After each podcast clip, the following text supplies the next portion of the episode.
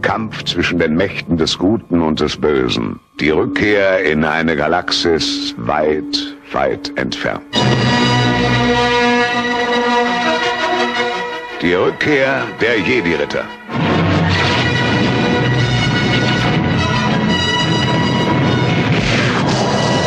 Das nächste Kapitel in der Saga vom Krieg der Sterne. Der Kampf um die Freiheit tobt weiter.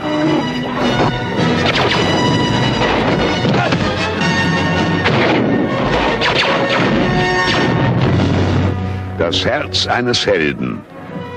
Die Tapferkeit eines Rebellen. Bewegt euch vorwärts!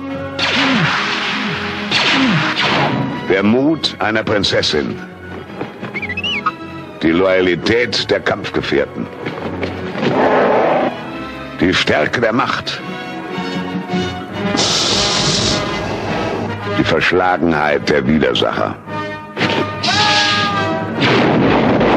Hallo und herzlich willkommen zur Episode 366 des Bares Kino Podcast. Mein Name ist Patrick und bei mir ist die dunkle Seite der Macht in Form von Daniel. Hallo. Boschuda.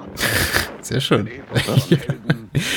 Ich dachte, du kommst jetzt mit der Arnold Marquis-Stimme um die Ecke, weil das hätte mich jetzt richtig gefreut. Ja, nee, leider, leider, das kriege ich nicht hin. Ich habe jetzt in Vorbereitung auf den heutigen Abend diverse Mal den deutschsprachigen Kinotrailer geguckt und der ist Ja. natürlich so ein bisschen merkwürdig insofern, als dass Arnold Marquis die, die, die Trailerstimme ist und Ja. äh, Admiral Ak Akbar kurz in einem Trailer auftaucht, aber eine relativ andere hohe, Stimme hat, ja. quiekige Stimme hat. Also nicht, nicht mal eine, die im entferntesten so dieses Bariton von Marquis rankommt, sondern tatsächlich so, es ist eine Falle!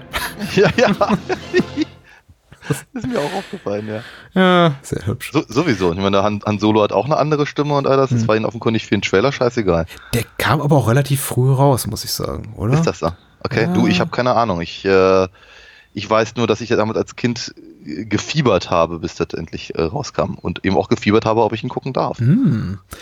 Äh, es gibt eine Menge zu bereden heute Abend und ich glaube, du wirst definitiv, also ich glaube, du wirst definitiv, du wirst definitiv mehr zu erzählen haben als ich, denn ich war nicht live dabei. Also ich war schon Ja. irgendwo live dabei. Ich saß irgendwo rum auf meinem Dorf in Unterfranken und habe wahrscheinlich irgendwann auch mal kurz ins Kino gedacht, im Alter von vier Jahren, und beziehungsweise daran, diesen Film gucken zu wollen. Aber du warst ja schon stolze acht und durftest ihn dann eben auch sehen. Richtig. Im Kino, ne? Nee, ja doch, doch, ich war acht. Hast völlig recht. Meine Güte, Kopfrechnen super schwach. Tue ich ja. Das ist jetzt Ja. mein Job. Also. Was mich ja, was mich ja spontan ehrlicherweise an den, an, an meinen absoluten Lieblingsgag erinnert aus der damaligen Mad-Parodie, Ja. den, den, den ich dann auch gestern beim Gucken äh, dringend bringen musste. Wir Ja. arbeiten ne, 13 Stunden am, an der Fertigstellung des Todessterns. Verdoppeln Sie Ihre Anstrengungen. Die, Sie meinen 26 Stunden am Tag? Ich bin Sad- Sadist und kein Mathematiker.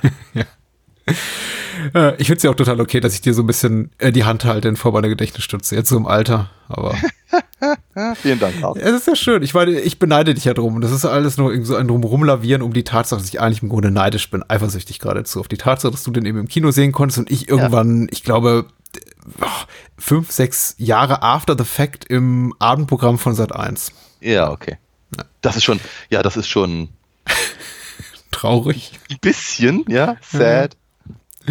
Wir reden heute Abend über Return of the Jedi oder zu Deutsch die Rückkehr der Jedi-Ritter von Richard Marquand aus dem Jahr 1983, natürlich produziert von George Lucas und schließen damit äh, vorerst unsere äh, kleine Star Wars-Reihe ab, bis wir dann eben, weiß nicht, masochistisch genug drauf sind, um eines Tages vielleicht zu sagen, komm, hier die Prequels müssen her. Aber Ja, vorher, vorher bitte noch die, äh, die Ewok-Filme.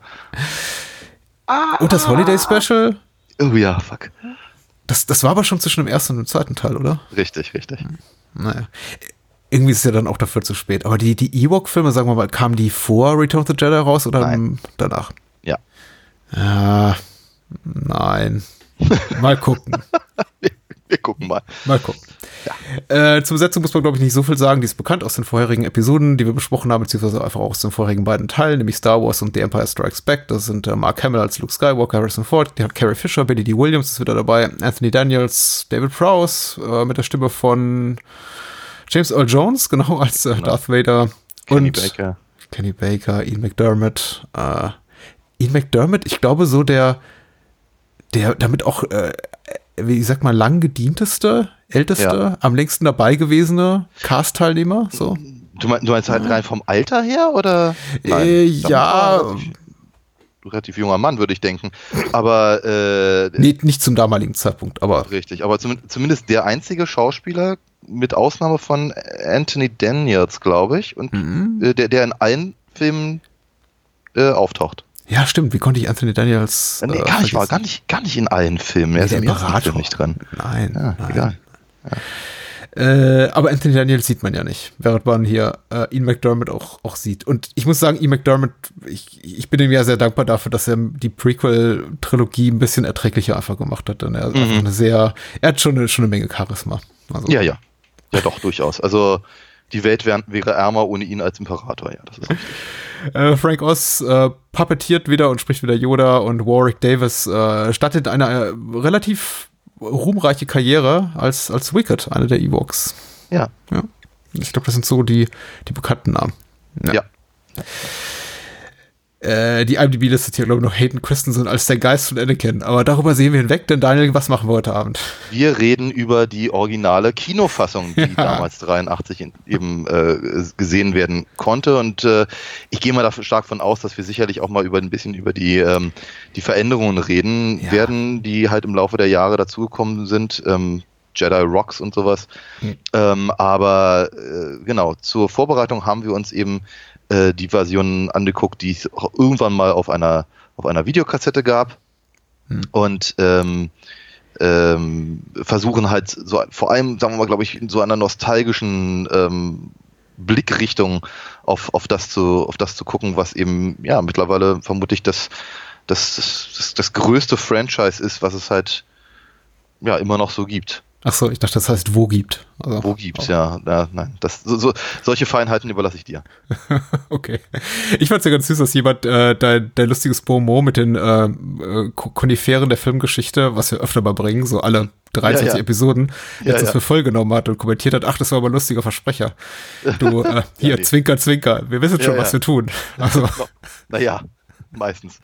es wird sich ändern. Wir werden irgendwann alt und dement und irgendwann so bei Episode 1324 werden wir tatsächlich Koniferen sagen, denken, hä? Hieß das irgendwann mal anders? Aber noch geht's. Es geht noch. Es geht noch. Ja. Ja. Äh, kurz die Inhaltsangabe und dann schieß einfach los. Jan Hache schreibt, zurück der Jedi-Ritter, erneut sammeln sich die, äh, bei der OFDB, erneut sammeln sich die Rebellen, um gegen das böse Imperium zu kämpfen, das inmitten äh, der Arbeiten an einem neuen, gefährlichen, gefährlicheren, ähm, genau, komparativ Todesstern steckt. Sollte dieser fertig werden, so gäbe es keinen Schutz mehr vor der Willkür und der Tyrannei der, in der Galaxis. So beschließen die Rebellen auf dem Waldmond Endor, den Schutzschildgenerator zu zerstören, der die gewaltige Baustelle im Orbit vor feindlichen Übergriffen schützt. Zuvor jedoch müssen Luke und seine Freunde ihren Kumpel Han Solo aus der Gewalt des äh, Verbrecherfürsten Jabba the Hutt auf Tatooine befreien.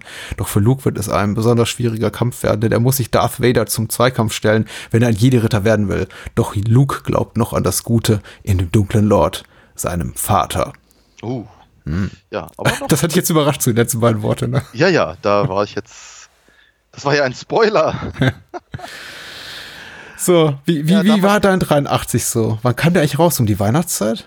Äh, ich kann mich nicht mehr erinnern, muss ich ganz ehrlich gestehen. Aber ja, also wollte gerade darauf eingehen, dass Spoiler damals ehrlicherweise niemanden wirklich interessiert haben, weil alle wussten, dass Darth Vader äh, ähm, Lukes Vater ist, bevor sie in diesen Film gegangen sind. Also es war diese, ja, sehr, sehr, sehr große, sehr große Reveal am Ende von, äh, vom äh, Imperium war halt einfach kompletter Bestandteil der Populärkultur, als dann der Mhm. andere zwei Jahre später äh, eben ähm, auch kam.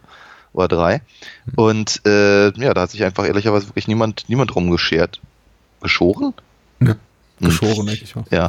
Klingt aber merkwürdig. Ja, irgendwie schon. ne?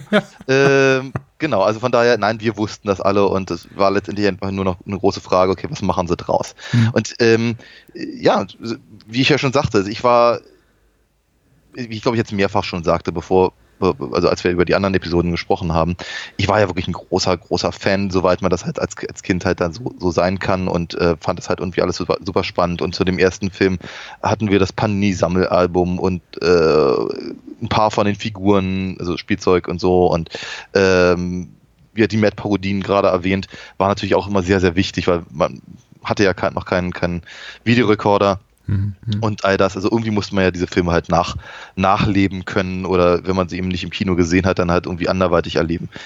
So, und mein Bruder war halt mehr oder weniger die Initialzündung für mich damals, weil er halt den ersten ganz, ganz toll fand und davon ihm viel erzählte. Und den zweiten hat, er, hat ihn dann, der hatte ihn dann nicht mehr interessiert, den hat er noch nicht gesehen, nicht im Kino. Ich selber aber wollte den ganz dringend sehen und durfte noch nicht, weil ich ihm noch zu, noch zu klein war und, und entsprechend war halt dann logischerweise die, äh, die Aufregung groß, als dann der, der nächste angekündigt war. Und ähm, ich halt noch unsicher war, ob ich ihn halt sehen könne oder nicht, weil wenn er nämlich ab 12 gewesen wäre, hätte ich ihn nicht sehen können. Ah. Das wäre natürlich super ärgerlich gewesen, weil es gab ja kein anderes Thema mehr auf dem Schulhof. Ja, ich glaube, der zweite war ab 12, ne? Ja, ich glaube. Mhm. Und äh, dann kam der aber eben ab, ab 6 raus und das war natürlich ein großes Aufatmen und äh, dann, dann, dann durfte ich den eben auch sehen. Ähm, ich glaube, ich habe ihn sogar zweimal im Kino gesehen, was sehr, sehr, sehr, sehr selten vorkam bei meinen Eltern, weil die das irgendwie gar nicht eingesehen haben. Ähm, aber wie ich auch schon, glaube ich, mehrfach erzählt hatte, ich hatte dann eben das Glück, dass die Filme in so einen kleinen, ja, in, in, in, in den, in den Pups-Kinos quasi äh, wieder aufgeführt wurden, sodass ich eben dann den, dann als, als zweites den zweiten sehen konnte und als drittes den ersten. Das heißt, ah. also, ja, ich habe also praktisch alle, alle drei Filme im Kino gesehen in einem Abstand von etwa zwei Wochen oder drei. Ähm, aber angefangen habe ich eben mit dem, mit dem, mit den Rückkehr, mit der Rückkehr der Jedi-Ritter. Und das war dann auch eben lange Zeit mein absoluter Lieblingsteil davon, weil es eben, naja, meine, meine, mein erster, mein erster äh, Kontakt war damit. Mhm. Äh, natürlich auch, dass äh, die Tatsache, der Tatsache geschuldet, dass ich den ersten halt so auswendig kannte von der Hörspielkassette und eben von dem, von dem Panini-Buch und was nicht alles. Ähm, und der, und der dritte, der war halt so frisch. Der war halt, der, der wirkte halt schon nicht mehr so 70er und ähm, ähm, die, die, die, die Kreaturen waren alle so cool und mhm. äh, ja, es gab sehr, sehr, sehr, sehr viele Punkte, die ich halt am dritten ganz besonders toll fand, ähm, die eben glaube ich, gerade dem geschuldet waren, dass es eben alles sehr, sehr neu war und dass man eben auch logischerweise das Spielzeug davon mehr bekommen hat als eben die Sachen aus dem zweiten Film oder sowas. Sie haben ja dann irgendwann angefangen, das Spielzeug eben mit dem, äh, quasi, was ich so, so, so, diese Kampfläufer dann eben einfach mit, mit einem anderen Logo ausgestattet und dann für den, für den dritten Film verkauft, aber naja, aber natürlich, was uns eigentlich wirklich interessiert hatte, war, was ich kann, Ahnung, das, das, das Jabba Playset oder sowas. Ja. ja. Und äh, äh, Luke als, als, als, als äh, komplett ausgebildeter Jedi-Ritter mit, mit Umhang und was nicht allem. So. Ne, die, diese, diese Sachen, die fanden wir klasse. Und ähm, genau, das war dann eben auch der Punkt. Ich war eben, ich war eben auch wirklich hoch begeistert. Also als ich der, der Film hat einfach sämtliche Synapsen bei mir irgendwie durchgebrannt, weil eben erst, erst erstmalig konnte ich ja das alles auf der Leinwand sehen und einfach diese, diese gewaltige ich vermute mal, man würde es Scope nennen, mhm. ähm, eben von, vom, vom Universum, von Tatooine und eben vom Todesstern. Und ich glaube, das war auch, glaube ich, ich, ich in, in, in, späteren Jahren war ich so immer so ein bisschen so, naja, also so, so richtig originell ist der dritte ja nicht, ne, weil er schon sehr back to the roots geht. Ne? Wir haben mhm. erstmal Tatooine und ein paar Monsterfiguren und dann haben wir wieder einen Todesstern und wir haben wieder den Angriff und ne, es ist alles, alles schon so, soll ich sagen, so ein bisschen das, das, was mein alter Chefredakteur bei Gespenstergeschichten immer als Erbsensuppe bezeichnet hat. Hm. Das, das, das, das, das Publikum will halt jede Woche Erbsensuppe, aber sie muss halt jede Woche ein bisschen anders schmecken. Und so, so in die Richtung geht halt ehrlicherweise der dritte Film halt auch, weil es ist alles irgendwie schon mal so gesehen, aber eigentlich auch nicht und irgendwie anders, aber größer und mit mehr Muppets. Und ähm, genau, jedenfalls, äh, aber, aber für mich als Kind war das natürlich genau das Richtige. Das ist ja genau das, was ich wollte. Ich wollte ja eben im Prinzip das sehen, was ich halt schon kannte. Ja, ja, ja. Weil ich es eben bisher noch nicht gesehen hatte. Und dann ist es natürlich super klasse, eben R2D2 und C3PO durch die, durch, durch die Sandwüste da stapfen zu sehen und sowas. Und ja, wie gesagt, also ich war, ich war, ich war, war, war ganz, ganz hoch begeistert und wirklich ganz, ganz viele sehr, sehr liebe ähm, Kindheitserinnerungen haben eben ganz viel mit eben dem, diesem dritten Film zu tun. Äh, und wenn es halt irgendwie, keine Ahnung, ja, vor allem hat das Spielzeug dann war, ähm, wenn ich ihm zu Weihnachten ein Speederbike mit dem Biker Scout gekriegt habe und eben den, den, den Luke mit seinem äh, diesmal abnehmbaren Laserschwert und dem Umhang und so. Das war schon klasse. Ja, ja. Das war schon einfach, ja, große, große Nummer. Und ein Jahr später gab es dann wie zum, zum Geburtstag halt den Jabba und wow. Mhm. Also, ne, und also da, da, da, da kriege ich halt so nostalgische Gänsehaut, die ich jetzt eben auch hatte beim, beim, beim wiederholten Gucken des Films. Ah, schön. Das freut mich. Ähm, ich glaube, ich werde ein bisschen kritischer sein, aber mir, mir fehlt auch so diese äh, frühkindliche Verbundenheit, die ich mit dem Film einfach niemals hatte. Ich habe ihn dafür, glaube ich, einfach zu spät gesehen, um so einen bleibenden Eindruck zu hinterlassen. Und ich habe ihn auch nicht in der Atmosphäre gesehen, die einfach dafür geschaffen ist, um ja. äh, mich, mich nachhaltig zu beeindrucken. Also den zu sehen im Fernsehen mit, muss man sagen, damals noch einer langen Werbeunterbrechung, so war das. Also wer sich an die, an die frühen Zeit des Privatfernsehens erinnert, das war dann eben, da kam, da kam ein Werbeblock, dann kamen Nachrichten und dann kam noch ein Werbeblock und dann ging der Film eben weiter, also er war zweigeteilt. Ja. Letztendlich, glaube ich, summa summarum Gruppe auf dieselbe Pausenzeit wie heutzutage, wo man dann eben vier oder fünf Werbeunterbrechungen hat und man hat eben diese eine lange Unterbrechung. Und ja. äh, so habe ich den geguckt. Das war jetzt nicht komplett verkehrt. Also es gibt sichere schle schlechtere Wege, so einen Film zu gucken, aber ist natürlich nicht vergleichbar mit einer Kinoerfahrung. Plus war ich, äh, zudem war ich einfach äh, um, um die zehn, elf Jahre alt. Das heißt einfach, glaube ich, weniger leicht beeindruckt bar. Mhm. Ähm, ein, einer Sache stimme ich dir zu. Ich meine, eine Variation von altbekannten Dingen war mir damals auch überhaupt nicht unrecht. Ich mochte das auch bei anderen Franchises sehr gerne, weil ich war kurz zuvor oder kurz danach mit meinem Vater in Ghostbusters 2, der ja im Grunde auch ein, einfach nur eine Variation des ersten Teils ist mit anderen Geistern. Ja, mehr oder weniger. Ja. äh, und die, die Beziehung zwischen Wankman und hier Sigourney Weaver wird, ähm, Dana wird einfach irgendwie auch nochmal gerebootet. Also wir tun einfach so, als hätte es den ersten Teil nicht gegeben. Ja. Eigentlich, eigentlich noch viel schlimmer als dieser hier. Also der, der zumindest eine, eine ordentliche Fortsetzung ist bereits gesehen. Aber er, er hält natürlich genauso wie Ghostbusters 2 eben auch viele Szenarien, die man so oder so ähnlich schon in vorhergehenden Teilen gesehen hat. Aber größer, besser, alles spektakulärer. Ähm, in meiner Erinnerung ist Return of the Jedi hauptsächlich Tatooine. Hm und alles, was danach kommt, und, immer wenn ich Tatooine wieder sehe, so die ersten, ich habe jetzt die Zeit nicht genommen, die ersten 30 Minuten, 35, 40 Minuten, ja, so, ja. so, so, so Pi mal Daumen, äh, denke ich mir, meine Güte, ich glaube, ich liebe diesen Film. Das ist, der, der, der ist ganz fantastisch gealtert und der ist, glaube ich, doch sehr viel besser als in meiner Erinnerung. Und ja. dann geht's so graduell bergab. Ja. Und das ist, ich möchte nicht sagen, dass er nicht am Ende auch ein paar Lichtblicke für mich hat. Wir werden über all diese Lichtblicke reden. Aber äh, irgendwann so mittendrin, erstmal bin ich immer wieder darüber erstaunt, wie früh wir auf Endor landen und mhm. wie viel mhm. Zeit wir dort verbringen, mhm. weil ich in meiner subjektiven Wahrnehmung, die völlig verkehrt sein mag, wir immer in früheren Star Wars Teilen sehr viel mehr rumgereist sind, bevor wir uns mhm. irgendwie so quasi zum Finale irgendwo hinbegeben haben, wo wir dann irgendwie auch nicht mehr weggehen. Ja. Ähm, und dann, ich weiß nicht, verliert der Film für mich einfach so an, an, an Tempo und es kommen mehr so die Sachen rein, von denen ich mir denke, ja, okay, die sind einfach da drin, um, um Spielzeug zu verkaufen. Um äh, Fanservice, dass man heutzutage Fanservice als Fanservice bezahlt zu, zu, zu betreiben.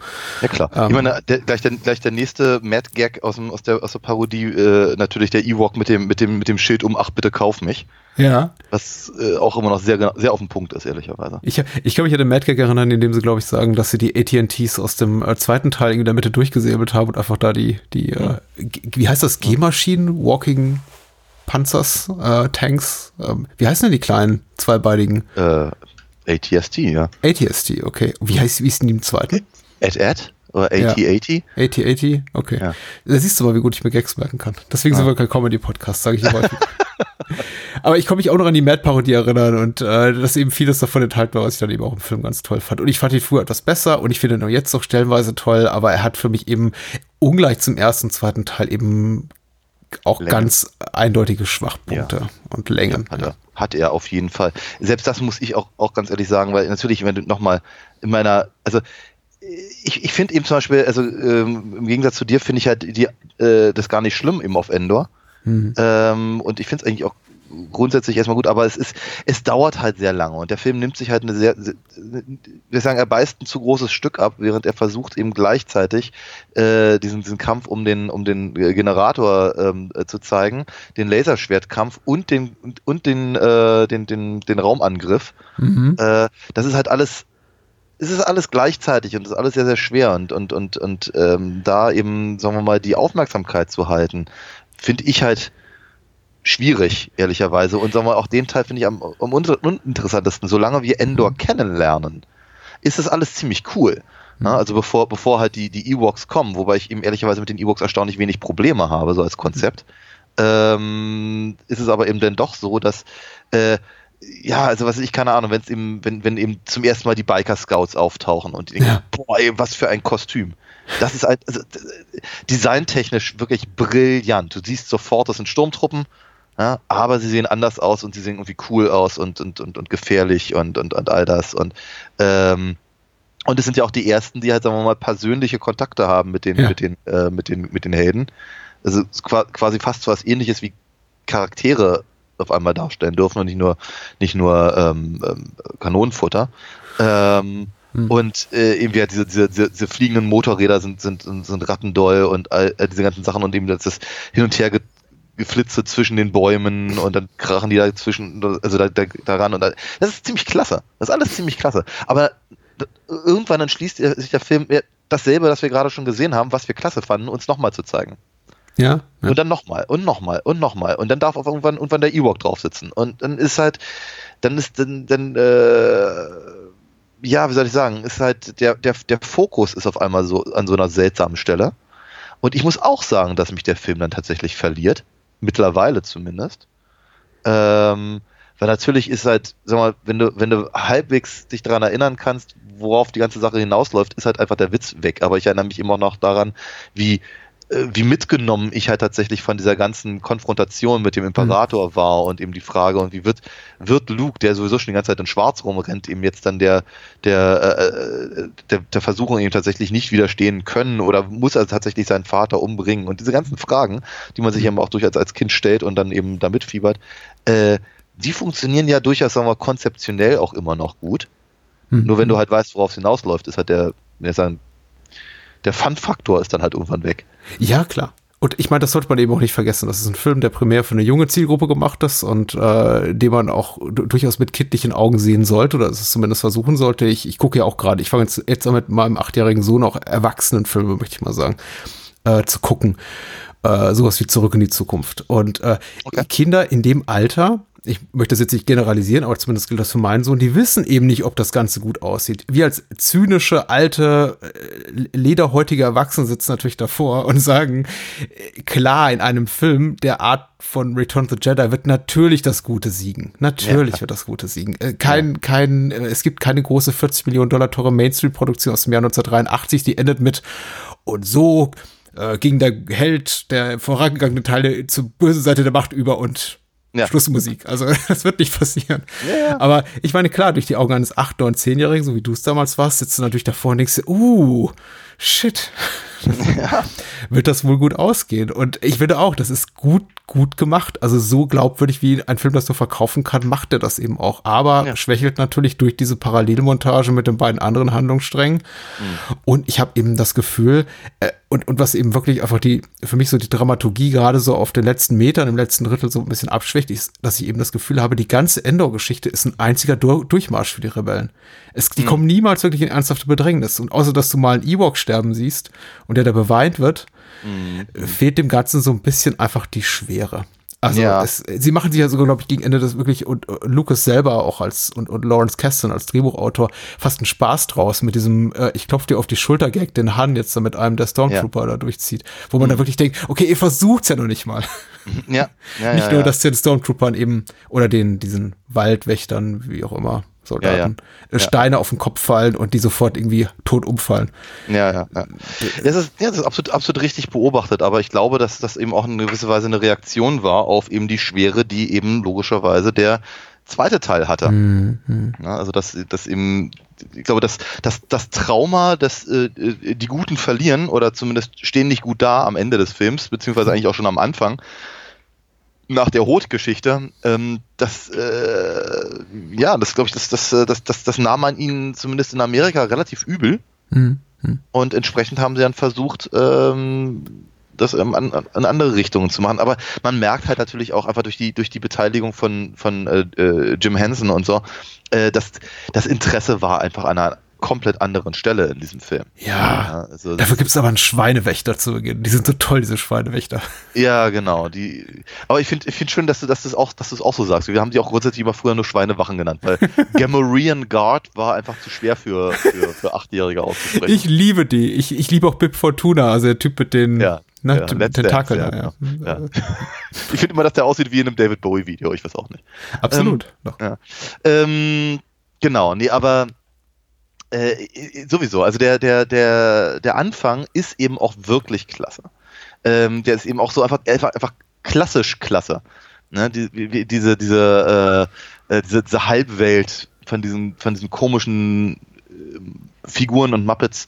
Mhm. Und, und äh, da haben sie ja durchaus, sie haben ja wirklich coole Ideen gehabt, was, äh, was Designs angeht und, und wie, wie eben diese Welt da bevölkert ist und dass eben, dass eben äh, Jabba da eben diese komische Wasserpfeife hat und dann eben diese Ja, Überschrift ist und, und sowas. Und äh, eben das äh, rein auf der technischen Seite, ich habe mich immer ein bisschen, also bei, bei, bei all den, bei all den Sachen, die, ähm, äh, die hat über die Special Editions gesagt wurde, habe ich mich immer am meisten darüber geärgert, wie sehr sie eben auf der, auf genau dieser Szene rumreiten und Mhm. sagen wie ja, was ich hier, äh, äh, die Band wäre halt nicht so dynamisch, wie sie es eigentlich haben wollten und sowas. Ja, ja. Das ist, aber das ist cool. Aber, aber eben Size Noodles funktioniert halt total gut, so wie sie funktioniert. Ähm, Es erinnert mich so ein bisschen an das, was wir über, äh, wie wir Tim Burton äh, zitiert haben über Beetlejuice, also der eben auch sagte ja. letzte Woche, äh, ja, ich, ich kann mir Beetlejuice nicht mehr angucken, weil die Stop-Motion-Animation nicht mehr meinen heutigen Ansprüchen genügen würde. Und ich denke mir so, ah, nein, du bist falsch, du liegst einfach falsch, es tut mir leid. Ja, ja, ja, total. Und, ähm, und dann, wenn, wenn dann eben noch das Rancor-Monster kommt und wir Ja. auf, einmal, auf einmal in so einem Ray Harryhausen-Klassiker sind, ja, so, das ist, es funktioniert einfach so schön. Es ist einfach ein Abenteuerfilm. Genauso das, genau das ist das, was ich eben so mag und was ich eben, was ich, was ich eben eigentlich auch davon erwarte, dass eben diese, diese ganzen klassischen Sindbad und, und, und Herkules äh, halt da irgendwie äh, quasi einfach nur ins, ins äh, in eine Galaxis weit, weit entfernt ähm, versetzt werden. Ähm, und, und da macht der Film halt meiner Meinung nach wirklich eigentlich alles richtig. Vor allem halt in der klassischen Fassung. Äh, sagen wir mal, hier Jedi Rocks, ich glaube, mich stört es nicht so, so, so sehr wie viele andere. Ich finde ich find die Szene, also ich finde jetzt diese neue Szene halt einfach zu lang und zu, zu, sehr, zu sehr fokussiert. Ich fand eigentlich Size Noodles und Max Rebo und diese ganze Bandgeschichte eigentlich vor allem deswegen cool, weil sie im Hintergrund war. Ja. Ja, weil man irgendwie denkt, wie, was ist, was, ne, also das ist, das, das ist seltsam, das ganz, ganz komische Kreaturen, aber man sieht sie gar nicht genau und das ist irgendwie klasse. Das gibt halt eine schöne Stimmung. Jetzt haben wir halt irgendwie diese, diese, diese Background-Sänger und diesen, diesen, ich weiß nicht was, diesen komischen Schreihals da vorne weg. Der hat auch einen Namen, ja, äh, George Lucas nennt den auch, aber naja. Ja. Er nennt das Ganze irgendwie so ein, ein, spannendes, jazziges Duett, das richtig rockt und so. Also, äh, äh, also die, die, die, die äh, Zitate, mit denen man ihn auch hier äh, wiedergeben kann, die sind wirklich, werfen kein gutes Licht auf ihn. Nein, aber, überhaupt nicht. Ja. Ähm, genau, aber äh, und ich, und ich mag auch diesen Audrey 2 Schnabel nicht, den, den sie dann dem, dem Salak äh, Ah, schön, wir hatten denselben Gedanken, ja. Ich dachte auch, Audrey 2. Ich dachte erstmal so, ja, Land, äh, im Land der Raketenwürmer, ja, Ja, auch schön. Dune. Ja, Ja. aber es ist Audrey 2, du hast absolut recht. Ja.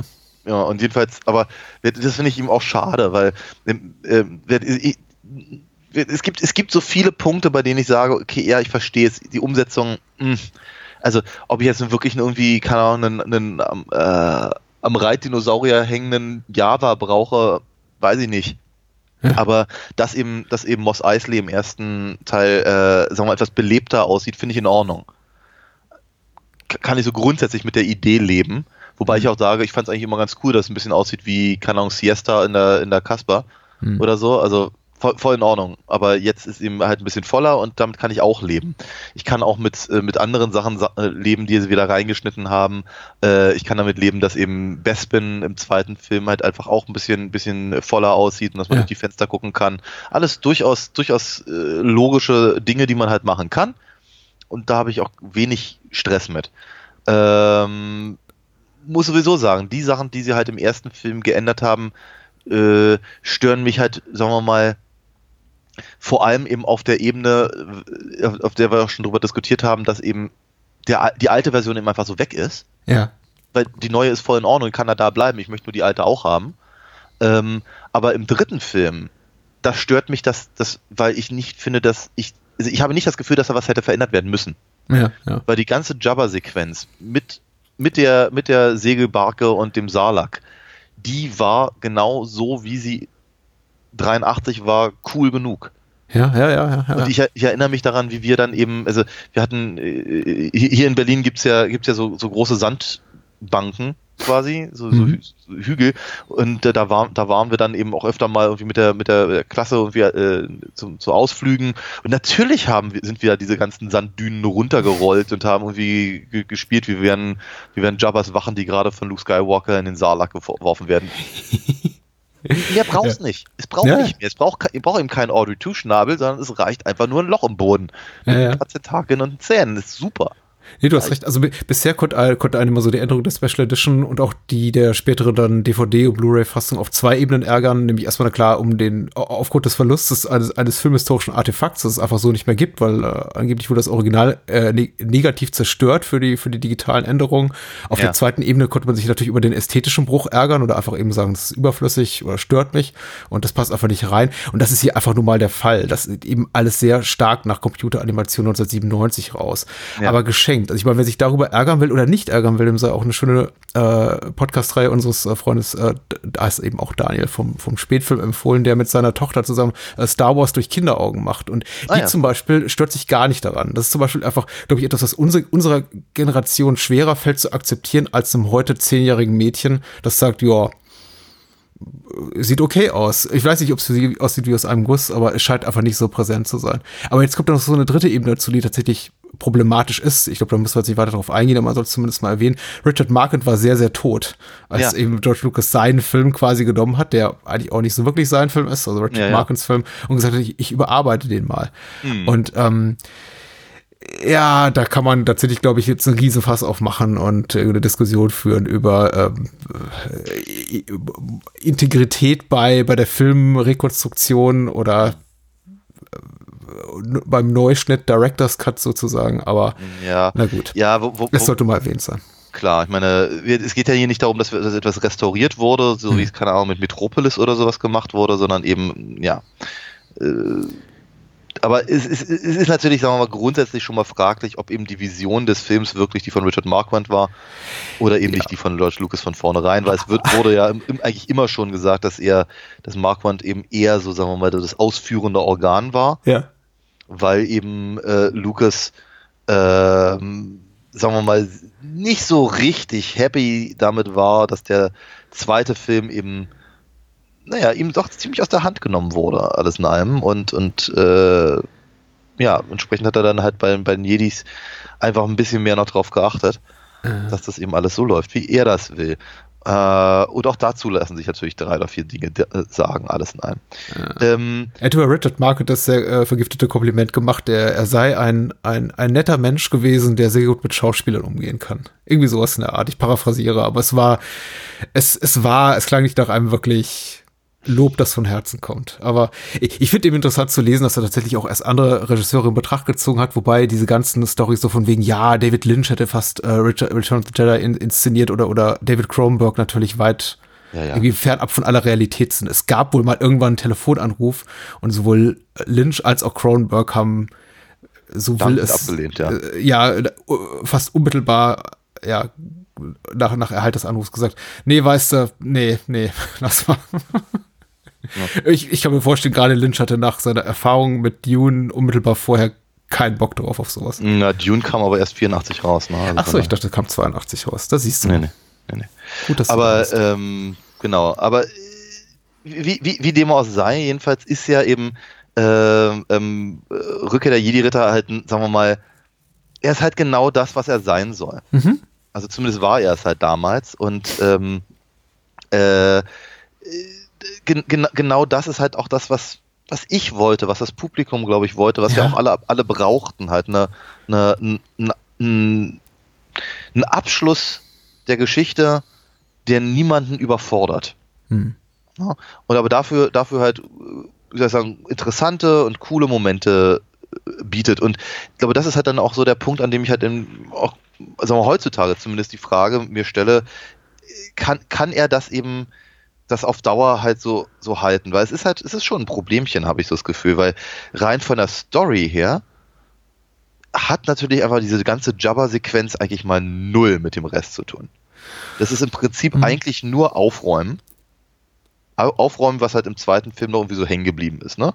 Äh, was, was ist eigentlich mit, was ist eigentlich mit, äh, mit Han Solo, was ist eigentlich mit Boba Fett, was ist eigentlich mit der Ausbildung von, von Luke, mhm. ne, diese ganzen Fragen, wie, wie, was, was ist eigentlich hier mit, mit, mit, mit, mit Lando und, und, und, und ne, wie, einfach im Prinzip alles, was der, was, was der zweite Film so in den letzten zehn Minuten irgendwie aufwirft, so, muss halt hier innerhalb der ersten halben Stunde mehr oder weniger aufge, aufgeräumt werden, damit wir ja. eigentlich zum, zum, zum echten Teil des, äh, des, des Films kommen können, der dann eben in der Konfrontation äh, äh, mit, mit Darth Vader liegt oder aber einfach in dem, in, im, im Besiegen des, des, äh, des ähm, Imperiums. Ja Wobei da für mich eben aber auch schon eine, eine, eine, gewisse Schwierigkeit besteht, weil sie eben so schön dabei sind, alles aufzuräumen äh, und dabei ja durchaus sehr clever sind und das alles mhm. sehr, sehr schön äh, machen, ist ihnen aber offenkundig aufgefallen, dass sie, wie soll ich sagen, dass sie, sie, sie, ähm, sie brauchen jetzt einen neuen Bösewicht. Mhm. Klar. Weil äh, ich, hätten, also wäre, wäre Vader weiterhin der bösartigste äh, äh, Heini im Universum gewesen, dann hätten, hätten, hätte das halt irgendwie alles. Es hätte so einen üblen Beigeschmack für die, für unseren Helden. Also muss es jetzt eben auf einmal eine, so ein, wie nennt man es, Redemption Arc geben. Ja. Der, der vorher halt mit keiner Silber erwähnt wurde. Ja. Ähm, und das heißt, wir, wir brauchen jetzt einen neuen Bösewicht, der halt noch böser ist als der Böse vorher. Und damit haben wir dann den Imperator, den wir zumindest mit drei Sätzen vorher erwähnt haben. Ja, ich wollte schon mal sagen, er taucht ja auf als Froschgesicht im ersten Teil. Ja. Nein. Taucht er nicht mehr irgendwie als, als, als Hologramme auf im ersten Teil? Nee, im zweiten. Im, oh, im zweiten, siehst du. Ja, das, das, Einzige, was, das Einzige, was wir von, von ihm im ersten Teil erfahren, ist, dass er den Senat aufgelöst hat. Mhm. Äh, Tarkin kommt rein und sagt auf Deutsch zumindest irgendwie, der Kaiser hat, das, äh, hat, den, hat den galaktischen Senat, Senat aufgelöst. Mhm. Das, und das, das ist auch so eine, so eine, so eine, wie soll ich sagen, so eine Throwaway-Line, die letztendlich halt die diplomatische, den diplomatischen Status von Leia auflöst, aber es wird mhm. halt gar nicht so genau drauf eingegangen weiter.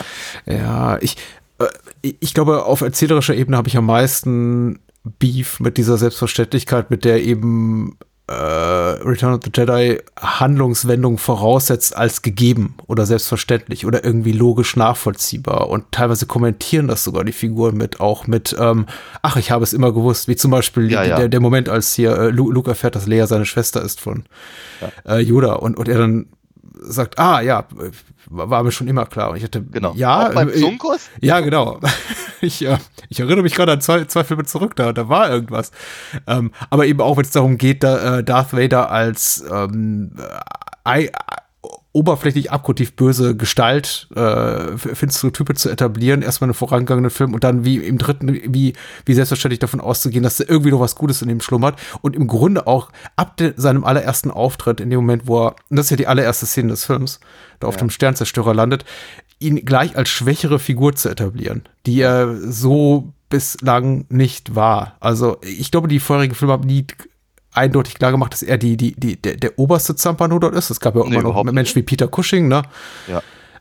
Äh, Grand Moff Tarkin und so. Aber ähm, er war schon irgendwie äh, relativ weit oben in der Hierarchie und hat sich zumindest äh, keine Schwäche anmerken lassen. Während ja. er im, im, dritten Teil gleich von Beginn an so als, äh, ja, die Nummer zwei, beziehungsweise die, die Nummer eins des Imperators etabliert wird und eine etwas schwächere rechte Hand. Und das hat mir, das gefällt mir nicht. Das, das ist, mag ich einfach nicht. Und dadurch verliert für mich auch irgendwie so ein bisschen der, der Schlusskampf so an dramaturgischer Wucht.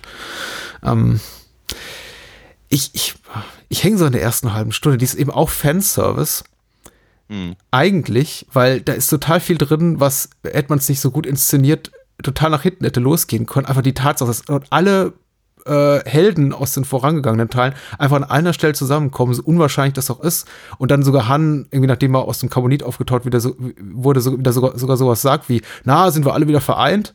Ähm, mhm. Sogar Chewbacca wird eingeführt mit hier Jabbas äh, äh, Zitat, ähm, ah, endlich haben wir den mächtigen Chewbacca oder was auch immer er da sagt auf ja. Tatooinisch. Ähm, und, und ich denke mir, ja, wirklich, ist es nicht eher so die Sicht des des Fans auf Chewbacca, als irgendwie, würde wirklich Jabba sowas über Chewbacca sagen wie, oh, da, der mächtige Chewbacca, würde er nicht eher sagen, du dummer kleiner Wicht. Egal, mhm. egal. Aber es ist, es ist super gut gemacht. Aber wenn der eigentliche Film anfängt, denke ich mir, ach, das geht mir zu schnell einfach in Richtung, und das glaube ich ist ein grundsätzliches Problem mit dem dritten Teil, in Richtung, die ich nicht als organisch empfinde im Vergleich zu dem, was wir, zu der Entwicklung, die wir in den ersten beiden Teilen beobachten konnten. Hm. Die Figuren sind auch teilweise andere. Das, da bin ich mir ehrlicherweise nicht ganz sicher, weil ich habe schon das Gefühl, hm. dass es organisch ist und fast schon zu organisch. Hm. Weil sie eigentlich, eigentlich nicht, also ich habe das Gefühl, sie, sie, sie, sie, sie gucken nicht mehr darauf, wie, wie sich die Geschichte von alleine entwickelt, äh, sondern sie gucken nur darauf, welche also wie muss sie sich entwickeln, um zu einem glücklichen Ende zu kommen. Ja. Weil sie ganz, ganz klar mit dem, mit dem Ziel halt losgehen und sagen, nein, wir machen jetzt hier den Abschluss. Und der Abschluss muss so und so sein. Also es ist halt immer, es ist immer schwer, äh, praktisch auf ein Ziel hinzuarbeiten und eben nicht zu gucken, weil es hätte ja auch durchaus sein können, dass sie sagen, ja, nee, also wie, wie stellen wir hier fest, wir kommen hier nicht zum Punkt. Mhm. Wir machen einfach noch einen Film. Ja, aber dann wäre es ja keine Trilogie. Ja, und äh, das ist halt, das, das, das, das empfinde ich halt als so schwer, dass dann eben einfach, einfach Figuren, also wie soll ich sagen, auf der einen Seite freue ich mich halt, dass, dass, dass Lando Carissian zum Beispiel so wahnsinnig viel zu tun hat, weil ich ihn ziemlich cool finde mittlerweile. Ja. Während er halt irgendwie als Landy der Dandy irgendwie im ersten Film. Äh, Landy äh, der Dandy. Schön. Das ist auch aus der Mad-Parodie. Ja, schön. Sehr ja. schön. Ähm, genau, im, im, im, im äh, also in seinem ersten Auftritt im zweiten Film, äh, jetzt sagen wir mal, nicht die überzeugendste Figur halt ist. Mhm. Ähm, und äh, hat das seinen Look geändert? Ja, und das ist ein ganz cooler Look tatsächlich. Mhm. Und, und dass er eben dann, dann, dann den, den, den Falken fliegen darf und so. Und äh, alles, alles schön und alles, alles gut. Aber darüber vergessen wir halt tatsächlich eben ehrlicherweise, was für eine coole Sau Han Solo eigentlich sein sollte. Ja. Ähm, und wir sagen, lassen ihn so ein bisschen zum Stichwortgeber für Ewoks verkommen. Ja. Und, und, und all das. Es ist halt, es ist so schwer. Es ist einfach, also abgesehen davon, dass natürlich irgendwie ihr Freund ist und dass sie ihn retten wollen, gibt es eigentlich keinen Grund, warum sie ihn in dem, in dem Film haben.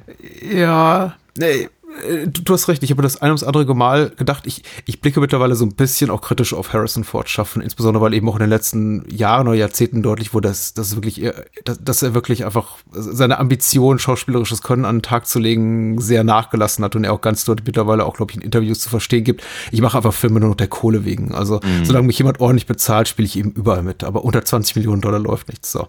Äh, und auch, das fing eigentlich auch schon mit Return of the Jedi an, für den er gar nicht vertraglich verpflichtet war, den zu machen und sich dafür hat sehr gut bezahlen lassen, dass er da mitmacht. Aber es ist ja auch absolut wert, finde ich. Denn ähm, er, er, er ist zwar nicht mehr die coole Figur aus den ersten beiden Teilen, sondern eher, glaube ich, die Figur, die George Lucas 50 äh, Jahre später mit den Special Editions aus ihm machen wollte. Ne? Stichwort mm. Grido. Äh, schießt zuerst und so weiter.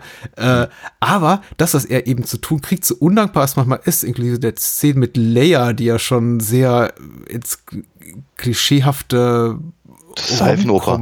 Seifenopern-eske gehen, die spielt er unglaublich gut und auch Carrie Fisher ist gut. Ich habe gerade ja. in der letzten Szene der beiden, in der sie eben nochmal hier über, über Luke von Luke schwärmt und er dann eben wieder seine, seine Eifersuchtsnummer rauskam mit, ah, ich verstehe schon, ihr beide. Und sie sagt, mhm. nein, er ist mein Bruder.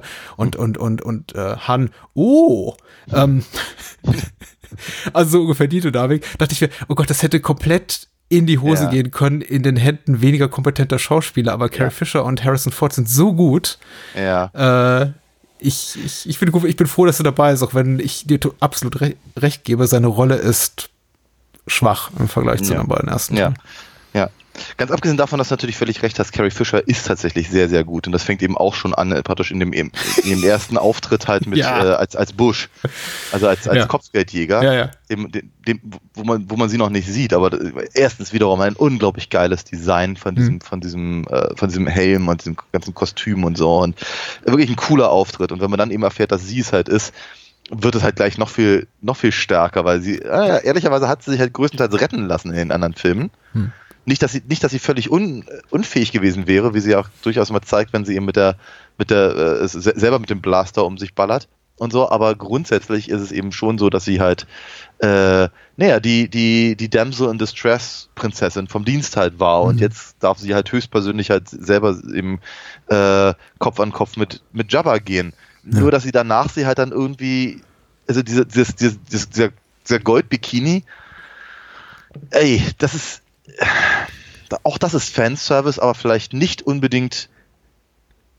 Ich weiß nicht. Also, so, so, äh, ich glaube, es hätte man so nicht machen sollen eigentlich. Aber danach geben sie ihr halt dann wieder ziemlich coole äh, äh, Dinge, weil eben tatsächlich, dass sie halt diejenige ist, die halt dann äh, äh, eben äh, sich auf so ein Speederbike da schwingt, äh, mhm. dass sie, dass sie eben ähm, im Prinzip mit den, mit den Ewoks da anbandelt und all diese ganzen Geschichten. Also sie ist, sie ist da schon ziemlich tough in dem Film. Das mag ich eigentlich ganz gerne. Jetzt muss ich natürlich sagen, der, der, der Güldner, also der Stahlbikini hat mich damals schon angesprochen, so als 10-, 11-Jähriger. Das hat irgendwie Gefühle mir hervorgebracht, die ich noch nicht kannte. Also ja, ja, ja, das ja, das äh, möchte ich auch gar nicht abschreiten. Ja. Äh, sieht gut aus, aber tatsächlich meine ich mittlerweile mit meinem erwachsenen, sehr nüchternen 40-jährigen Blick, oder ich bin ja schon über 40, ähm, äh, Blick darauf erkennen zu können, dass sich eben Carrie Fisher massiv unwohl fühlt in diesen Szenen. Mhm. Ähm, natürlich fühlt sie sich ja unwohl, weil sie angekettet wurde von einem riesigen Schneckenmonster.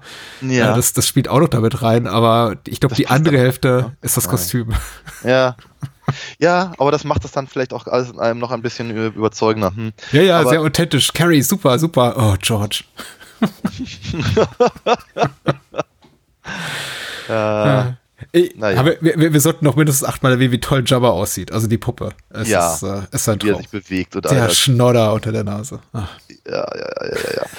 Aber sowieso, aber ach, alle anderen. Ich mag hier, wie heißt der auch gleich? Salacious Crump. ja, genau. sein, sein, sein kleines, hm? feist kicherndes Muppet-Haustier. Hm? Ist auch super. Also, das ist schon, ja.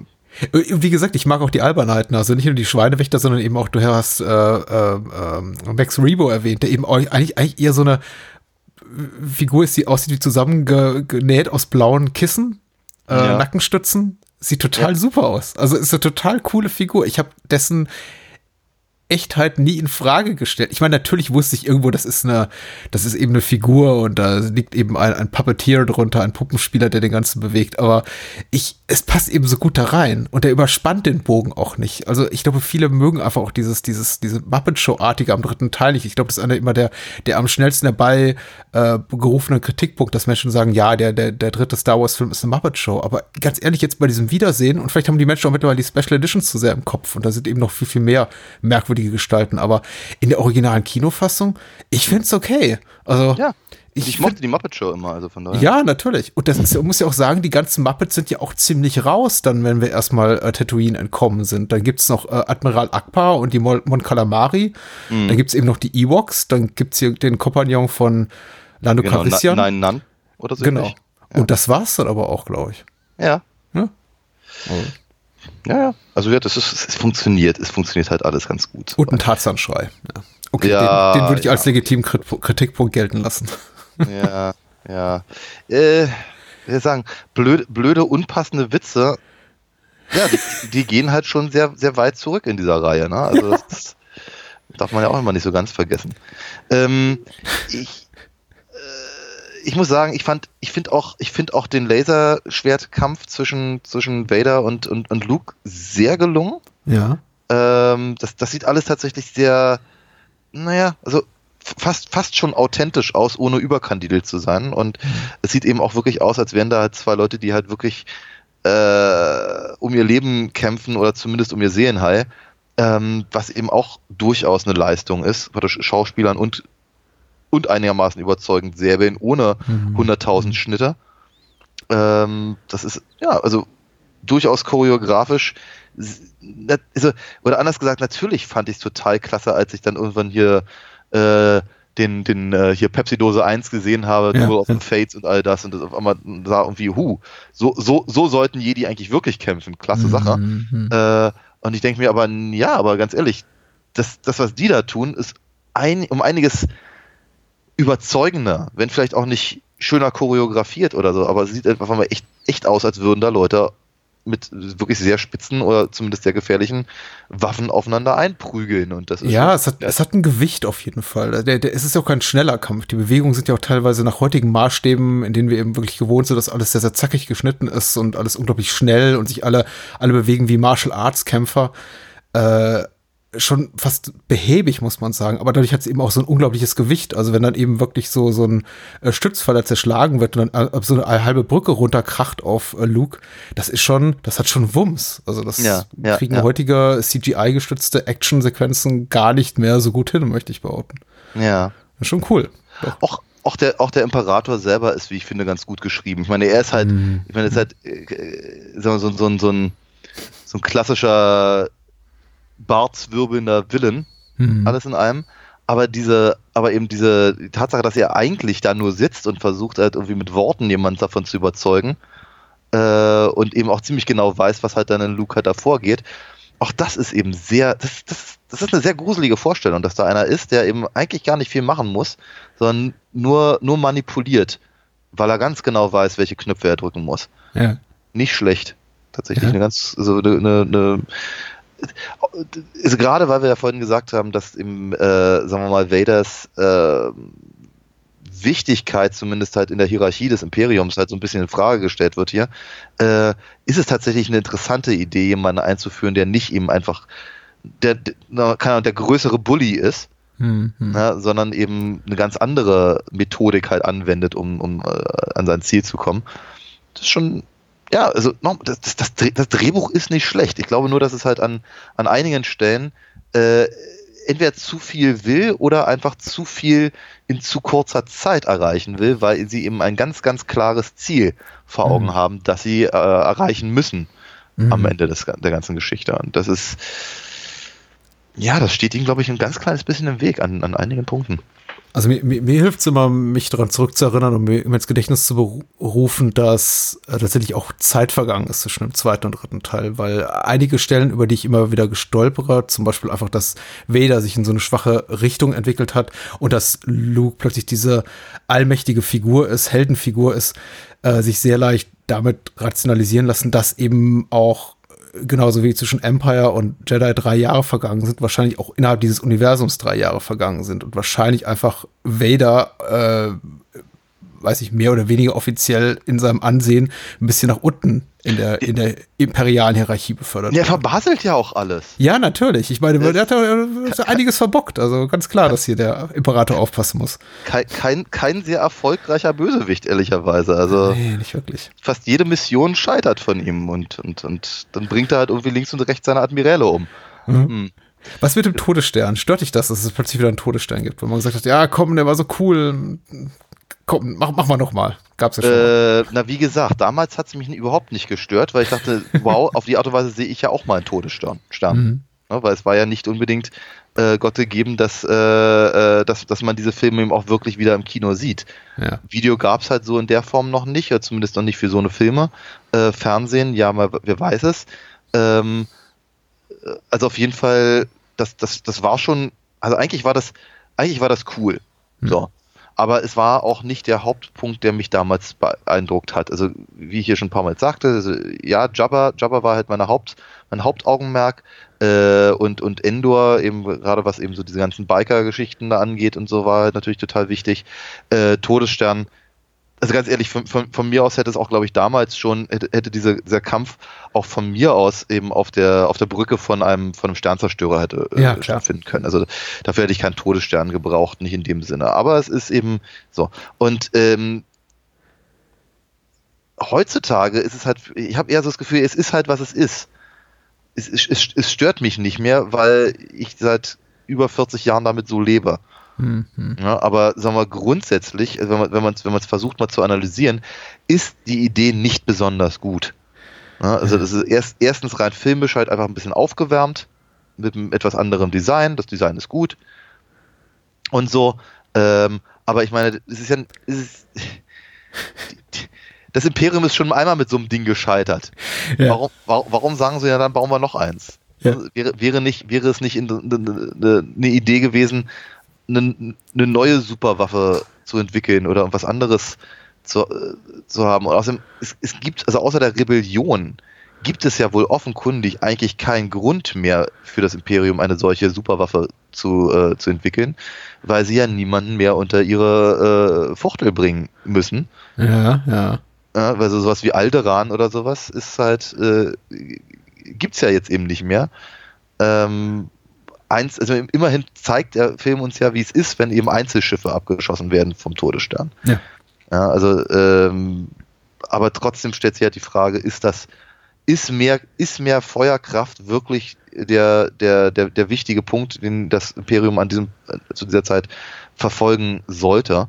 Hm. Äh, oder wäre es nicht eigentlich vielleicht eine interessantere Idee zu gucken, ob es nicht äh, äh, an der Zeit wäre, im Prinzip die aufständischen Systeme irgendwie so einzubinden und, und, und in, in die eigene Politik halt reinzubringen.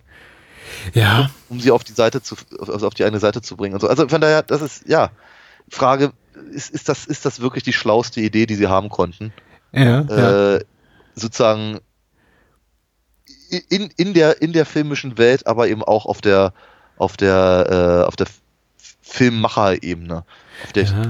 Aber du bringst, du bringst dich auf einen interessanten Gedanken tatsächlich, weil ich mich schon, also erstmal muss ich sagen, ähm, tatsächlich, ich habe, äh, ich glaube, aus einem Grund nicht den Spaß am neuen Todesstern, den ich hätte haben sollen, weil mir eine Erinnerung aus meiner Kindheit oder dem ersten Mal, zu dem ich den Film gesehen habe, immer noch nachhängt. Und das ist, das verdammte Ding ist nicht fertig.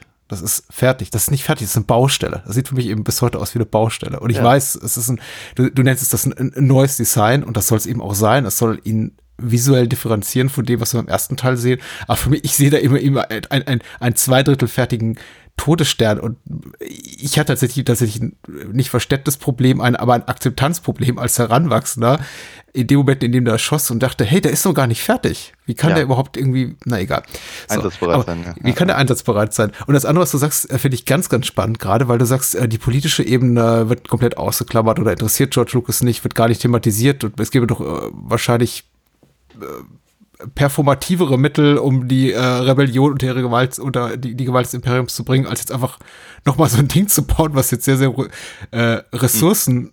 nicht gerade ressourcenschonend ist. Ja. ja, total. Aber die Sache ist natürlich die, ich, ich wünsche mir das total und dann bemühe ich eben mein Meta-Wissen um die Prequels und äh, denke daran, was äh, George Lucas da aus der politischen Ebene gemacht hat und denke mir, okay, na, vielleicht doch nicht. Das ist, äh, vielleicht war es gut so, dass es nicht da vorhanden ist. Weil du hast ja recht, es fehlt tatsächlich. Es ist etwas, es ist ein Augen, ein offensichtliches Manko, wenn man den Film mit erwachsenen Augen sieht, dass man denkt, okay, klar, ihr könnt ballern, aber das konntet ihr auch schon im ersten und zweiten Teil.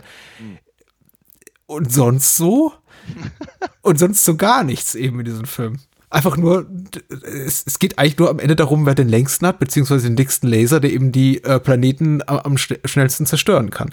Und das ist schon so ein bisschen oh, einseitig. Ja. Aber wie gesagt, also mit Blick auf die Prequels vielleicht nicht, nicht zum schlechtesten. Wobei ich ja immer wieder sage, ich finde ja die Idee dahinter gar nicht verkehrt. Ne? Also diese ganze Tränke-Schmieden und sowas finde ich ja. ja sehr, sehr gut. Ich, fand, ich glaube, er wollte tatsächlich mehr rausholen aus der Sache. Also im Prinzip das, was ich gerade so, so, so bewundernd halt über auch McDermotts Spiel als Imperator gesagt habe und die Fähigkeit, eben Leute zu manipulieren und selber gar nicht viel zu tun. Mhm. Ähm, äh, ich glaube, das wollte er halt einfach mehr in den Vordergrund rücken. Ähm, und die Idee ist sehr, sehr löblich aber die Umsetzung saugt halt an vielen, vielen Stellen ganz gewaltig, weil er eben, ja, weiß nicht, keine Ahnung, vielleicht sollten wir uns darüber Zeitpunkt unterhalten, aber es ist eben, äh, ich, ich, ich sehe halt in den Prequels so viele durchaus sehr interessante Ansätze, wenn ich ein Buch lesen würde zum Beispiel. Ne? Also viele, viele von den Sachen, die eben Dune als Buch so interessant machen. Hm. Äh, eben, sagen wir, diese, dieses, dieses äh, ja, einfach dieses Hin und Her, ja, und, mhm. und, und äh, Intrigen und was nicht alles. Ist aber eben einfach mal schwer, wenn du gleichzeitig versuchst, eine, eine etablierte Erzählform noch gleichzeitig zu machen. Und da übernimmt er sich dann halt wieder. Und hier hat er eben, sagen wir mal, glaube ich, den, den, äh, den cleveren Schachzug gemacht, zu sagen, ja, nee, es ist mir jetzt eigentlich egal. Ja, also da gucken wir jetzt nicht drauf. Wir gucken eigentlich nur auf, nur noch darauf, dass halt im Prinzip mhm. die persönliche äh, Komponente der Figuren, die uns ans Herz gewachsen sind, zu einem, zu einem Abschluss geführt würden, mit dem wir alle leben können.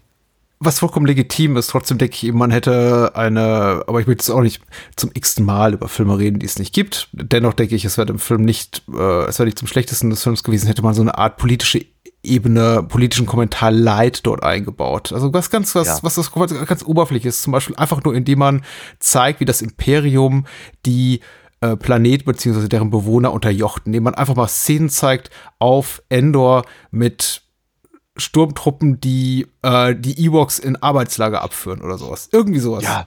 Irgendwie ja, sowas in der Art. Die müssen einfach in, in, in, in einem Steinbruch arbeiten und ähm, ja. werden dort ausgepeitscht. Ich weiß, oh gut, ich meine, wäre nicht gut gewesen, glaube ich, für den Spielzeugverkauf, weil am Ende sehen das eben auch Kinder, drei, fünf, sechs, achtjährige Kinder und wollen eben süße ja, kleine E-Box kaufen. Aber man, ich ja. glaube, da hätte man schon was zeigen können. Ja, dann, wäre, dann wären wir natürlich sehr, sehr schnell beim, beim Tempel des Todes ein Jahr später und das geklappt hat, wissen wir ja, ne? Ja. Aber, ja. aber Evox sind keine indischen Kinder.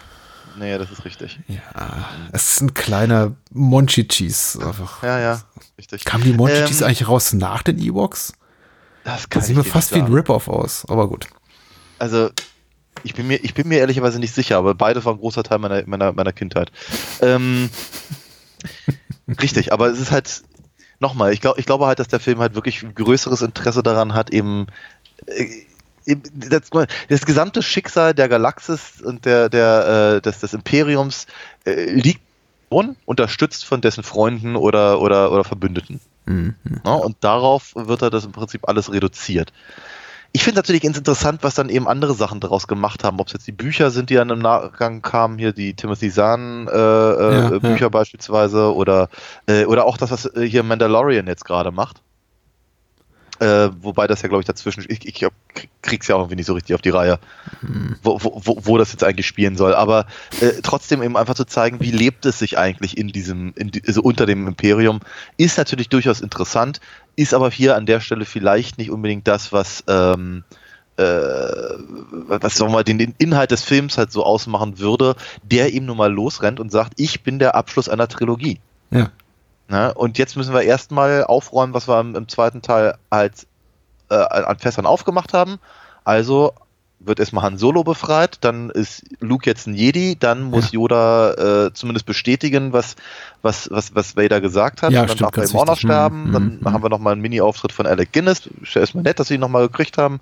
Mhm. Und dann kommen wir praktisch erstmal zu dem Film, den wir eigentlich machen müssen, wenn wir eben diese Trilogie beenden wollen. Und dann haben wir verschiedene Auflagen. Diese Auflagen bedeuten halt erstmal, wir müssen die Helden wieder zusammenbringen. Dann brauchen die Helden eine Mission. Äh, dann müssen wir halt irgendwie den Showdown irgendwie vorbereiten. Da muss es einen Grund geben. Ähm, äh, dann muss es schief gehen. Und dann muss es noch, ein, noch einen Zweikampf geben mit dem Laserschwert, weil das ist der Grund, warum die Leute ins Kino ja, kommen. Lichtschwert. Und das muss ich. Genau. Ich weiß, es ist ein Laserschwert. Damals war es ein Laserschwert. Ja, ja, du so. hast auch. Ja, das und du hast es eingebaut, um mich zu prüfen. Wie, wie, ein wahrer Jedi-Meister es tun würde mit seinem. Ja, ja, aber du musst doch sehr viel lernen, mein junger Padawan. ähm, Genau, jedenfalls. ähm, wenn, ich, wenn ich das alles auf dem. Also ich, ich habe ich hab lauter, hab lauter Notizzettelchen auf meinem Schreibtisch und jetzt muss ich die irgendwie zusammenwürfeln, um, um das Puzzle des dritten Teils irgendwie zu lösen. Ja, ja. Das, das, das ist hier, das ist, das ist das, was wir, was wir hier in, im, in der Rückkehr der Jedi-Ritter erleben hm. können. Ne, wie kriegen wir das alles zusammen, was irgendwie aufgebaut wurde?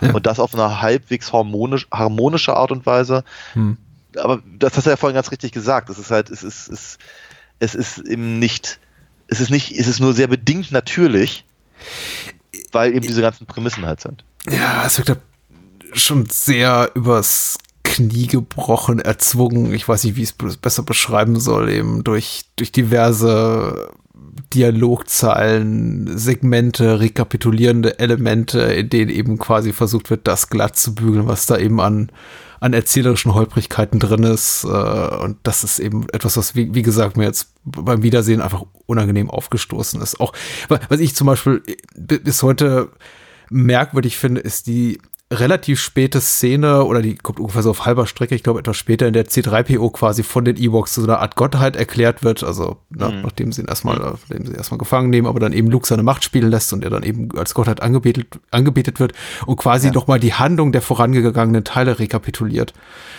Und ja. ich mich da, ich mich jedes Mal frage, warum eigentlich? Ist es nicht ein bisschen zu spät dafür? Gehört sowas ja. nicht an den Anfang?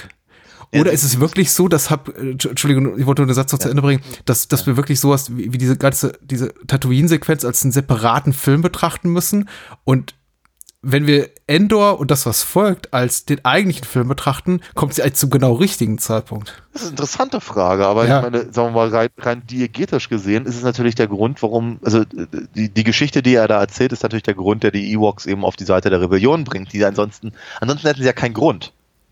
Ja, sie, ja. Die, die, hätten eigentlich keinen größeren, keinen größeren Grund, eben den, den Rebellen zu helfen. Und eigentlich wollten sie sie ja gerade noch aufessen. Ja.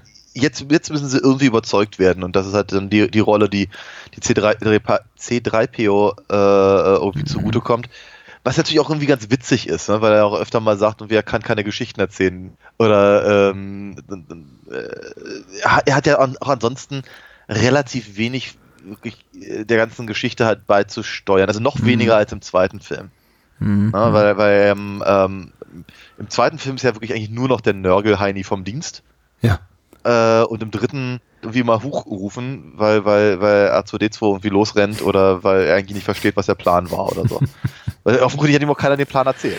Ja, ne? ja. Also, es gibt eben, also das, das äh, klassische Phänomen der, der negativen Tendenzen, die sich dann eben im Verlauf der späteren Teile noch verstärken. Also Sachen, die einen schon im ersten oder zweiten tendenziell gestört haben. Also, was heißt tendenziell gestört haben? Ich fand im ersten Teil eben C3PO und R2D2 als Comic Relief Figur noch komplett super, ehrlich gesagt. Ich würde gerade sagen legitim oder akzeptabel, aber nee, ganz im Gegenteil. Ich fand sie höchst unterhaltsam. Aber mittlerweile sind sie eben wirklich so, ja, die, die amüsanten Stichwortgeber, damit die anderen was Interessantes machen können. Und das ist, ist schade. Ja. Wobei, ja. ich meine, wir kriegen gute Roboter-Gags, so ist es nicht. Ich finde immer noch diese, diese, diese Fußfolter hier, wo dem einen äh, Roboter zu Beginn hier die, die, das heiße ja, ja. Eisen an die Füße gedrückt, gedrückt wird und er schreit. Beziehungsweise der andere in so einer, in so einer, äh, da, da, äh, gefesselt und gevierteilt wird, sehr, ich sollte nicht sagen, es ist amüsant, weil die armen Roboter leiden ja, aber ich, ich musste lachen. Ich, ja, ich, ich frage mich halt, wie die, also wieso leiden die? Also wie, wie, wie, wie geht das? Also wie können die, aber na gut. Ja. Das müssen bessere als ich rausfinden. Es äh, ist nicht stimmig mit dem, was wir in vorangegangenen Teilen sehen, denn dort wird C3PO zerlegt und äußert kein einziges Mal ein Gefühl des Schmerzes, wohingegen ja. andere Roboter eben Schmerzensstreie von sich geben, wenn sie zerlegt werden. Ja. ja. Das ist George, meine Kindheit. Eieieiei, aber sei es drum, ich, ich, bin ich bin halt ich bin halt sehr sehr nostalgisch, was diese mhm. was was was äh, zumindest diese drei Filme angeht und da ja. kann ich äh, kann kann ich halt durchaus sagen wir mal die ich, ich erkenne die Fehler, aber sie machen mir erstaunlich wenig aus.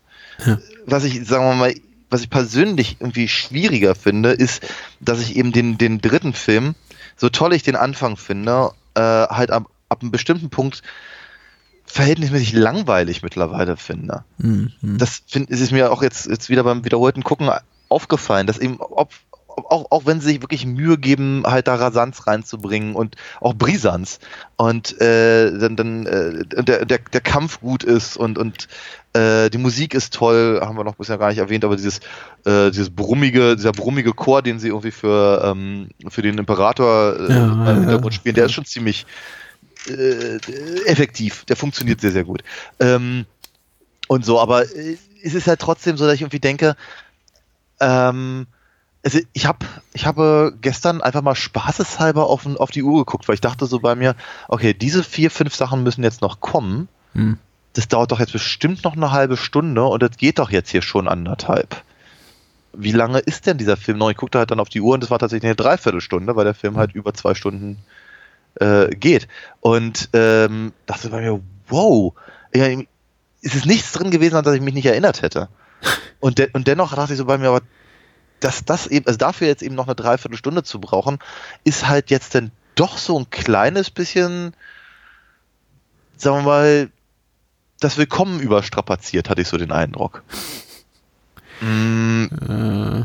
Also es ist halt, ich, ich finde, was der Film macht und wie er es macht, da habe ich gar kein größeres Problem mit, aber ich habe einfach so das Gefühl, dass ich, dass ich halt nach der Jabba-Szene und nachdem wir dann, sagen wir mal, Endor äh, etabliert haben, mhm. gibt es halt auf einmal so eine 20-minütige Sequenz, in der immer noch ganz viel passiert, aber ich, ich dachte so bei mir, boah. Ja. Ja, ja, ja. Das ist ein bisschen so der zu frühe Peak, den dieser Film hat, unter dem er leidet, was jetzt nicht äh, eine Sache, die man aus dem Weg gehen kann. Es gibt ja durchaus auch andere Filme, die mit einer starken Sequenz beginnen und man denkt, oh, was soll jetzt noch kommen? Und da wird es eigentlich noch besser. Siehe, äh, Speed ist so ein Beispiel aus, aus, aus jüngerer Zeit mit dieser ganzen Fahrstuhlsequenz, man sich denkt, okay, wow, das war schon echt viel, aber was kann jetzt noch kommen? Und dann kommt der Bus, der nicht anhalten darf. Mhm. Ähm, ich, ich möchte jetzt irgendwie, ich, ich kann jetzt nicht wirklich eine Parallele ziehen, inhaltlich zu Return of the Jedi, aber ähnlich ist so mit dem äh, Verhältnis, was allein so die Zeitverteilung betrifft, ist es eben auch hier. Du hast eben tatsächlich ein wirklich unglaublich starke, starkes erstes Viertel, möchte ich mal sagen, rein. Ja. Rein quantitativ jetzt nicht irgendwie, ich, rechne, ich, ich rede jetzt nicht von irgendwie einer Dreiakt- oder Fünfakt-Struktur, aber sagen wir, mal, sagen wir mal einfach der Laufzeit, die ersten 30 Minuten sind tipptopp. Mhm. Und dann ist es eben so ein bisschen, ja, back and forth, mal schneller, mal langsamer, dann verliert er wieder an Tempo, dann zieht er wieder unglaublich an. Er beginnt ja auch unglaublich rasant und stark auf Endor. Also einfach sich auch nur darüber Gedanken zu machen, wenn man das jetzt zum 10. oder 20. Mal sieht, so wie es jetzt bei mir der Fall war, diese, diese Speedbike-Sequenz, davon gibt's ja zwei oder anderthalb, möchte man sagen. Und allein nur daran zu denken, wie jetzt ähm, der Steadicam Kameramann da Garrett Brown durch den, den, den Wald da ging und irgendwie ein Frame aufnahm, Frame für Frame für Frame und irgendwie Kilometer diesen Wald abschritt, um diese, diese zwei, drei Minuten Footage zu bekommen, in denen mhm. dann eben da, da durch den Wald gerast wird, durch die Bäume. Das ist toll. Das ist einfach, da steckt ein Aufwand drin, eine Liebe zum Detail, aber einfach auch ein Erfindungsreichtum. Das ist irgendwie äh, so spitze und dann ist plötzlich wieder Schluss und es kommt nichts wirklich Interessantes für 10, 15, 20 Minuten. Ich möchte nicht sagen, nichts Interessantes. Ich glaube, damit tue ich dem Film Unrecht, weil er ist jetzt nie langweilig. Mhm. Aber er hat eben schon einfach, ähm, ich finde, er hat ein Tempoproblem irgendwann mal so mittendrin. Mhm. mhm. Hat er. Auf jeden Fall.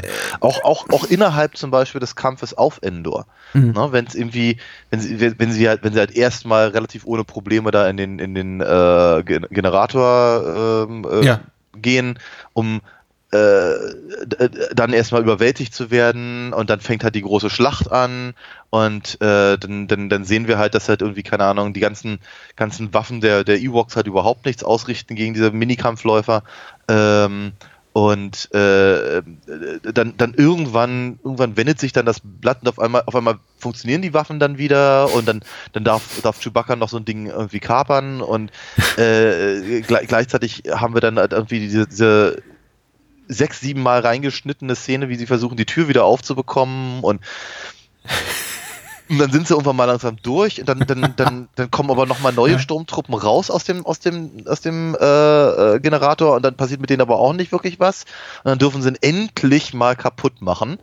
In der Zwischenzeit hatten wir aber einen, ähnliche, einen ähnlichen Aufbau bereits oben im, äh, im, im, äh, im, im, Orbit des, äh, des, des Todessterns, ja. äh, dass eben erstmal der Angriff gut ausge äh, aussieht und dann kommen auf einmal die ganzen Jäger an und dann sieht es scheiße aus und dann äh, werden, werden ganze, ganze Kreuzer irgendwie pulverisiert und dann, dann ähm, hat eben äh, Lando den, den, den, den Plan hat, die Sternzerstörer anzugreifen, mhm. nur um dann irgendwann auch wieder den Angriff auf den Todesstern wieder einleiten zu dürfen. Dann haben wir dann diese, diese computerspielartige Sequenz, in der sie dann irgendwie hin und her äh, äh, fliegen.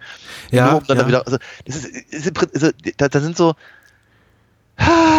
ich komme wieder, wieder, mit, komm wieder mit der Mad-Parodie. Everything and, uh, but the kitchen sink. Oh no, there it flies. Ja, ja, genau. Ja, das ist das, was ziemlich dann äh, Lucas auch einen Gag gemacht hat im dritten Prequel-Teil. Ja, richtig. Ich erinnere mich dran. Und er sagt, oh, er glaube ich auch darauf hinwies, dass im, in den allerersten Minuten da auch irgendwo, irgendwo eine Küchenspüle zu sehen ist. Sehr lustig.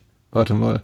Äh, aber du, du sprichst einen guten Punkt an. Es ist eben dieses, äh, es herrscht eben ein gewisses Maß an Orientierungslosigkeit und das ist eben abträglich der, einfach der, der, der Spannung. Das, das Duell zwischen Darth Vader und äh, Luke Skywalker bei seines Imperators ist eben wirklich hochspannend. Aber äh, der ganzen Raumschlacht und der Schlacht auf Endor fehlt eben einfach so der, der rote Faden. Da wir einfach zu viele Handlungs, zu viele handelnde Figuren haben, die in zu vielen Fahrzeugen sitzen, sich an zu vielen Punkten bewegen, vor und zurück, einfach auch Sachen doppelt und dreifach machen, von denen ich immer wieder denke, äh, gerade, gerade wenn es eben darum geht, in diesen Generatorraum da einzudringen, äh, bei denen ich mir immer wieder denke, das habt ihr doch gerade schon gemacht. Wo kommt ihr eigentlich her? Ach so, das ist jetzt wieder ein anderer, anderer Raum. Und ähm, es ist, ist einfach so ein bisschen, bisschen zu viel. Da hätte es gut getan, einfach, glaube ich, die, die, die Handlungsstränge ein bisschen abzuspecken. Leider ist Lukas ja diesem Erzählmuster, so von wegen parallele Handlungsstränge und parallele Finals äh, treu geblieben, dann auch in späteren Jahren.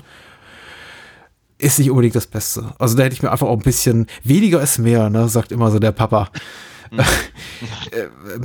ist, ist doof, wäre aber gut gewesen, tatsächlich in diesem Fall, weil ich denke schon als ähm, Schlusspunkt einfach dramaturgischer, viszeral packender Schlusspunkt für die äh, Trilogie wäre das Duell zwischen Darth Vader und Luke Skywalker ja. der entscheidende Faktor gewesen. Und ich brauche eben nicht parallel dazu äh, Lando Carissian, der eben einen seiner Mitstreiter der Rebellen anfeuert, weil äh, kann er ja nicht mehr anfeuern, ist er tot, äh, er gerade in den Supersternzerstörer reingeflogen ist oder in die Kommandozentrale. Das ist eben so, ja, ist, ist ein toller Moment, ist auch ein toller Effekt, sieht total süß aus, ein bisschen überholt, ne? zumindest wenn man die alte Fassung guckt, nach heutigen Maßstäben. Aber es nimmt eben einfach Aufmerksamkeit weg von dem, was gerade wirklich wichtig ist. Und das ist ja. eben dieser Kampf, dieser Lichtschwertkampf, verdammt. Ja, ja, ja. ja. Das ist, ja. Ich wollte sagen, der, der Thronraum des Imperators sieht hier, Chefskiss, äh, sehr gut aus. Ja, total. Ich wollte, ich wollte auch noch sagen, dass ich äh, Mark Hamill ganz toll finde in dem Film. Ja, es ist die beste Leistung der, der, der, der, der Reihe, ja. Ja, also dass er, dass er eben wirklich ganz, ganz deutlich und klar äh, die, die Entwicklung seiner Figur halt so rüberbringt und halt praktisch irgendwie zeigt, guck mal, ja, wie im, im ersten Film habt ihr euch immer noch darüber lustig gemacht, dass ich halt so ein whiny little Farmboy bin. Mhm. Ja, und im, und im zweiten passiert mir eigentlich nur, nur, nur, nur Kacke und irgendwie, äh, ne, so, ich komme schon wieder mit der Mad-Parodie, ne? Wie okay. äh, Geduld du lernen musst. Ja, ja, Geduld habe ich tonnenweise, du müder Nachtwächter, jetzt mach hinne.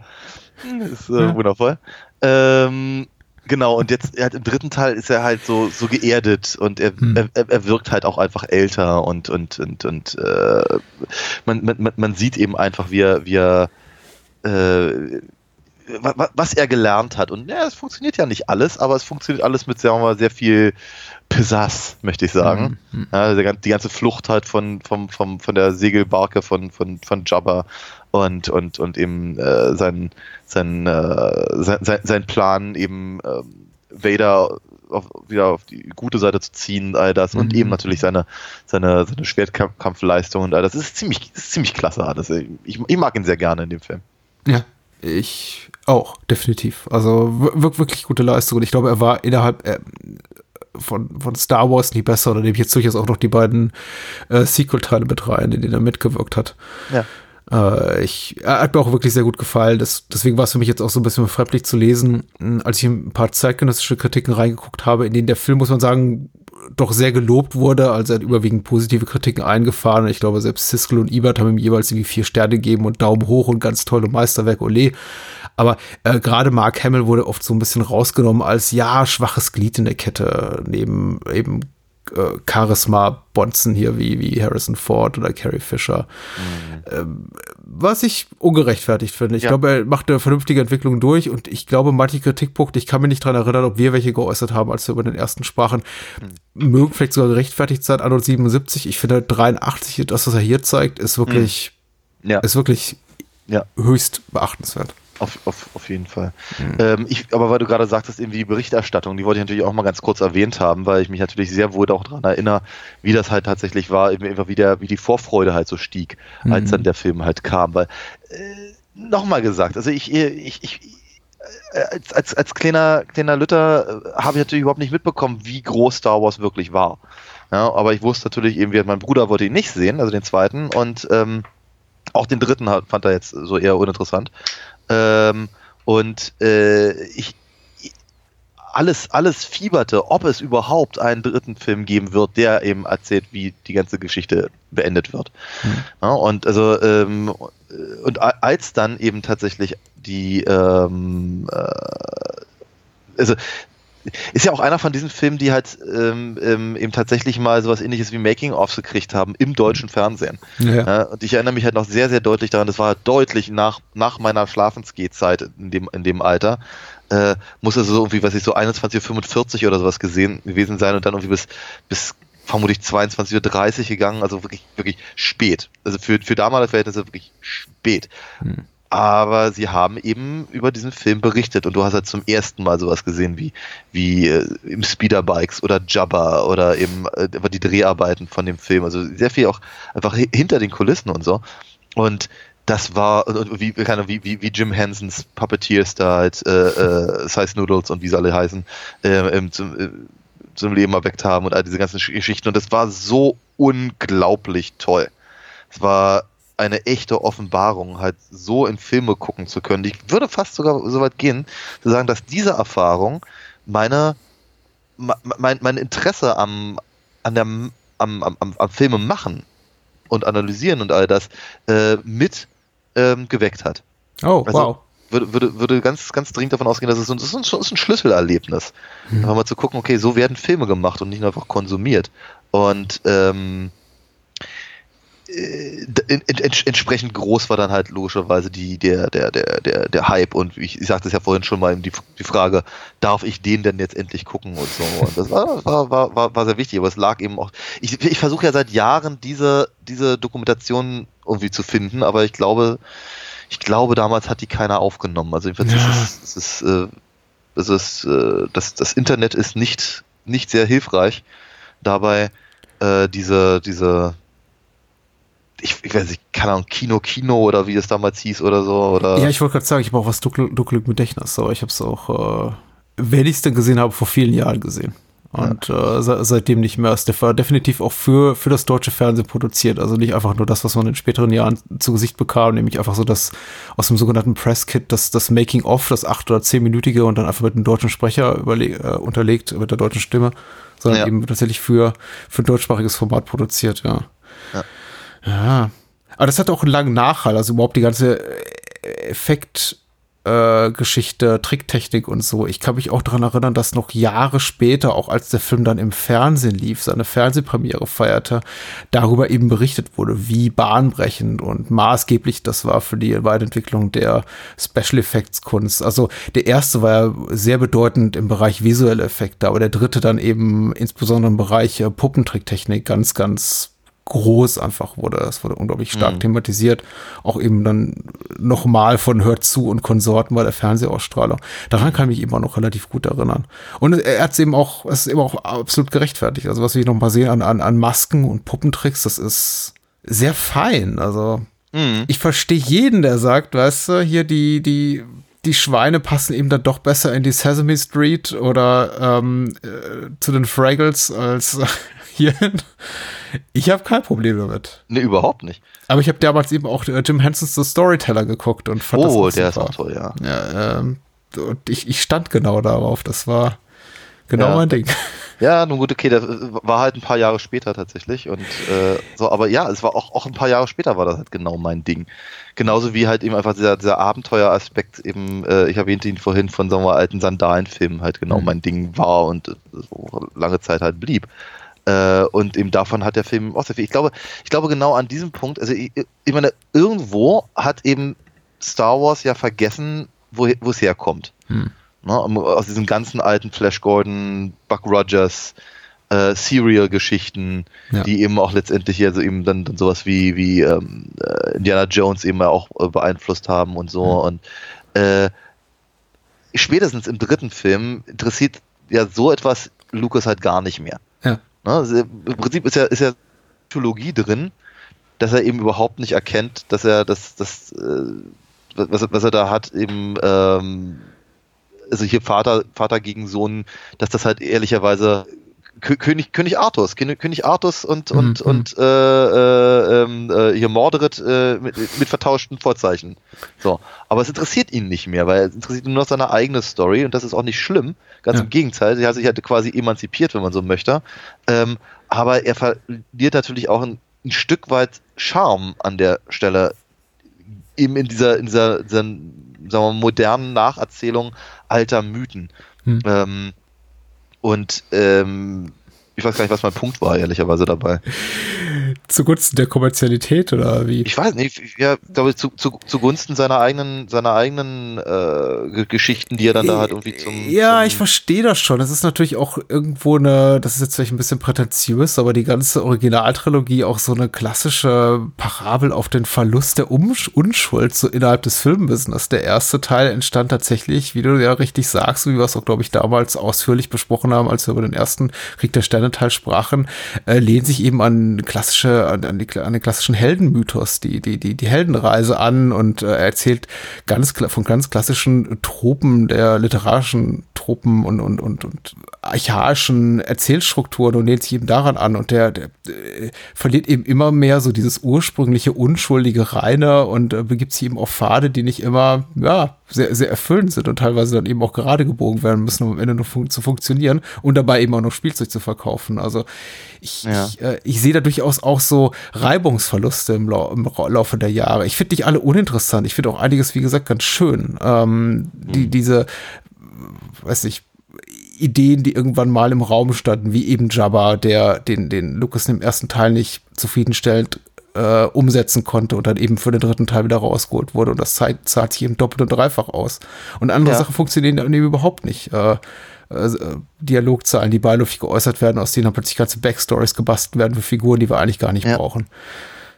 Ich weiß auch gerade nicht, wo ich hin, darauf hinaus will, aber es ist für mich in, in vielerlei Hinsicht so, so, so, so ein typischer dritter Teil, äh, irgendwie exemplarisch in vielerlei Hinsicht für das, was schief laufen kann in so einem, in so einem Franchise, was plötzlich zehnmal, zwanzig, hundertmal so groß ist, wie es eigentlich mal konzipiert war und auch exemplarisch dafür, wie man wie man es retten kann, wie man es gut machen kann, um wirklich alle zufriedenzustellen. Und ich meine, im, im Laufe der Jahre wurde eben auch viel über Return of the Jedi so im Nachgang gemotzt und dann als vergleichsweise schlechtester Teil der Originaltrilogie gehandelt und über die E-Box wurden Gags noch und nöcher gerissen und manche sind gut, die meisten sind schlecht.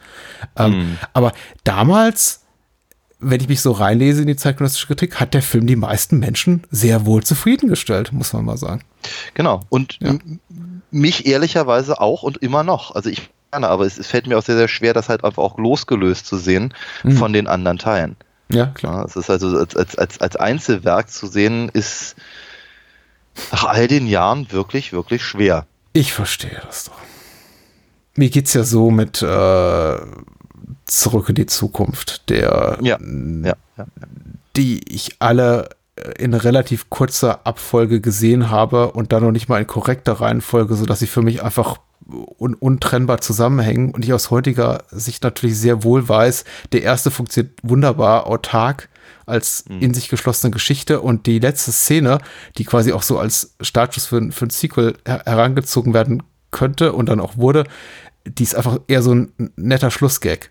Ja, klar. Aber für mich, viele Jahre in meiner persönlichen Wahrnehmung war das immer eine Trilogie. Das war, ja. sah ich den ersten, musste ich die, zwei, zwei, die beiden anderen hinterher schieben ich habe auch den dritten im Kino gesehen, bevor ich den zweiten jemals sah und nichts verstanden. Also. äh, aber da, das ist vielleicht ein andermal oder auch nie mehr, weil wir haben ja schon über die Filme gesprochen. Aber im Übrigen, das, das ist eben tatsächlich, ich weiß nicht, dass ich eben so ausführlich bereits mit Star Wars damals gelebt habe und so ein, das alles so toll fand und wirklich alles aufgesogen habe, was da ähm, verfügbar war.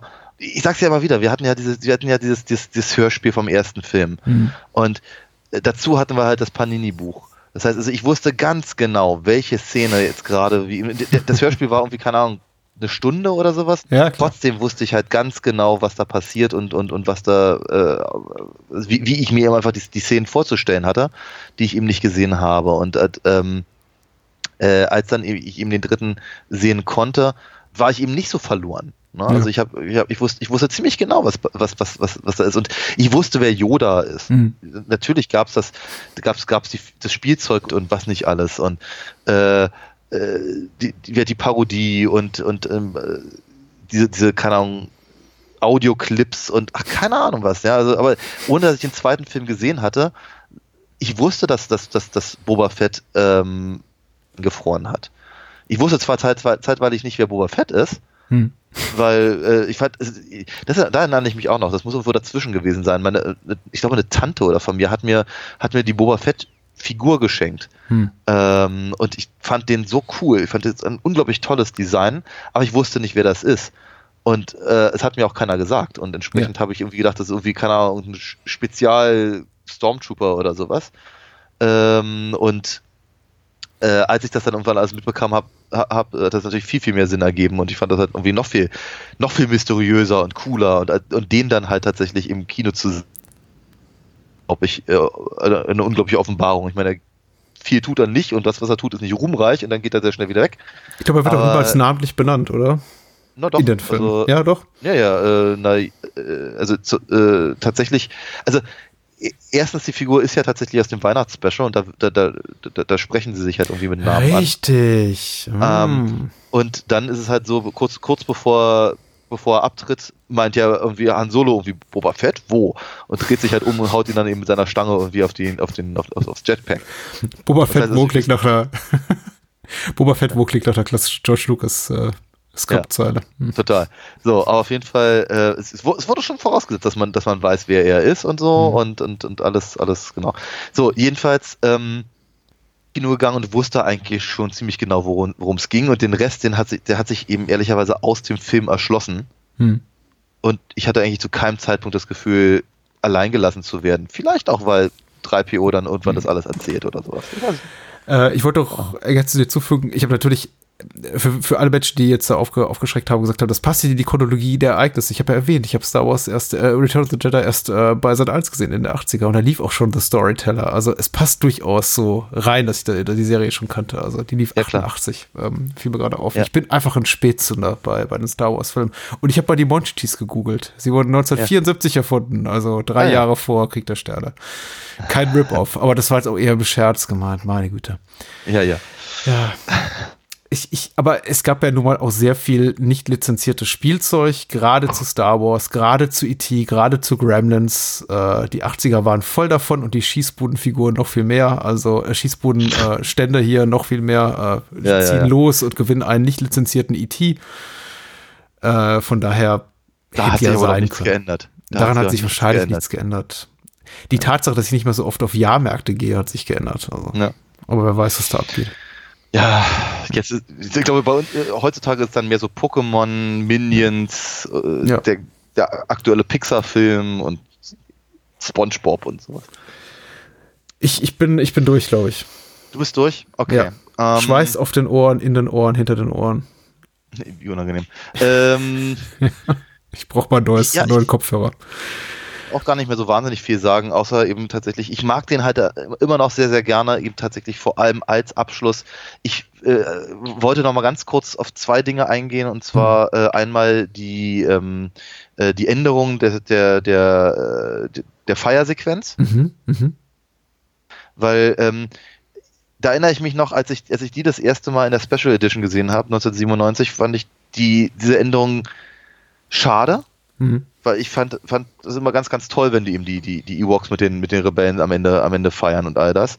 Ähm, muss aber sagen, dass ich tatsächlich mittlerweile ganz, ganz cool finde, wenn man eben die, ähm, äh, die, die restlichen Punkte, die man halt gesehen hat in den anderen Filmen, mittlerweile ja sogar die aus den Prequels, äh, eben auch nochmal sieht, wenn dann irgendwie, keine Ahnung, die, die Statue vom, vom äh, äh, Imperator runterfällt. Ja, das. Ja, ja. Nicht, nicht, dass ich das vermissen würde, wenn ich jetzt wieder die Originalfassung gucke, aber ich muss sagen, sie fun das funktioniert tatsächlich sehr gut. Mit der, mit der Voraussetzung, dass dies tatsächlich der Abschluss der, der Reihe ist. Ähm, Mhm. Und ich eben noch die anderen Filme vielleicht noch vorneweg gesehen habe oder sowas. Außerdem mag ich tatsächlich die, die, die, die Musik, die John Williams dafür extra ich geschrieben hat. Ich wollte gerade sagen, ja, ich hoffe, es ist kein Sakrileg in, in einiger Menschen Ohren, aber ich mag den, ich mag auch seinen neuen Score, den er dafür komponiert hat.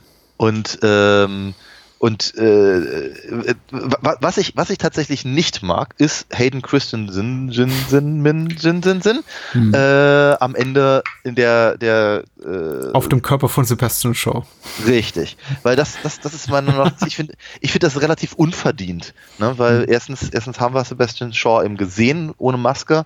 Ich glaube, hätten sie Hayden neu neu neu gefilmt, wenn er wenn er eben die Maske abnimmt hm. Mit irgendwie, keine Ahnung. Oh Gott. Ja, ich weiß, aber ich glaube, dann, dann, dann würde ich sagen, okay, finde ich scheiße.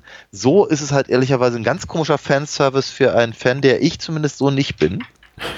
Eben der, einfach der alte Anakin. Der, der, der so aussieht, wie er, wie er ausgesehen hätte, wäre er eben ohne, ohne Roboteranzug äh, eben alt geworden.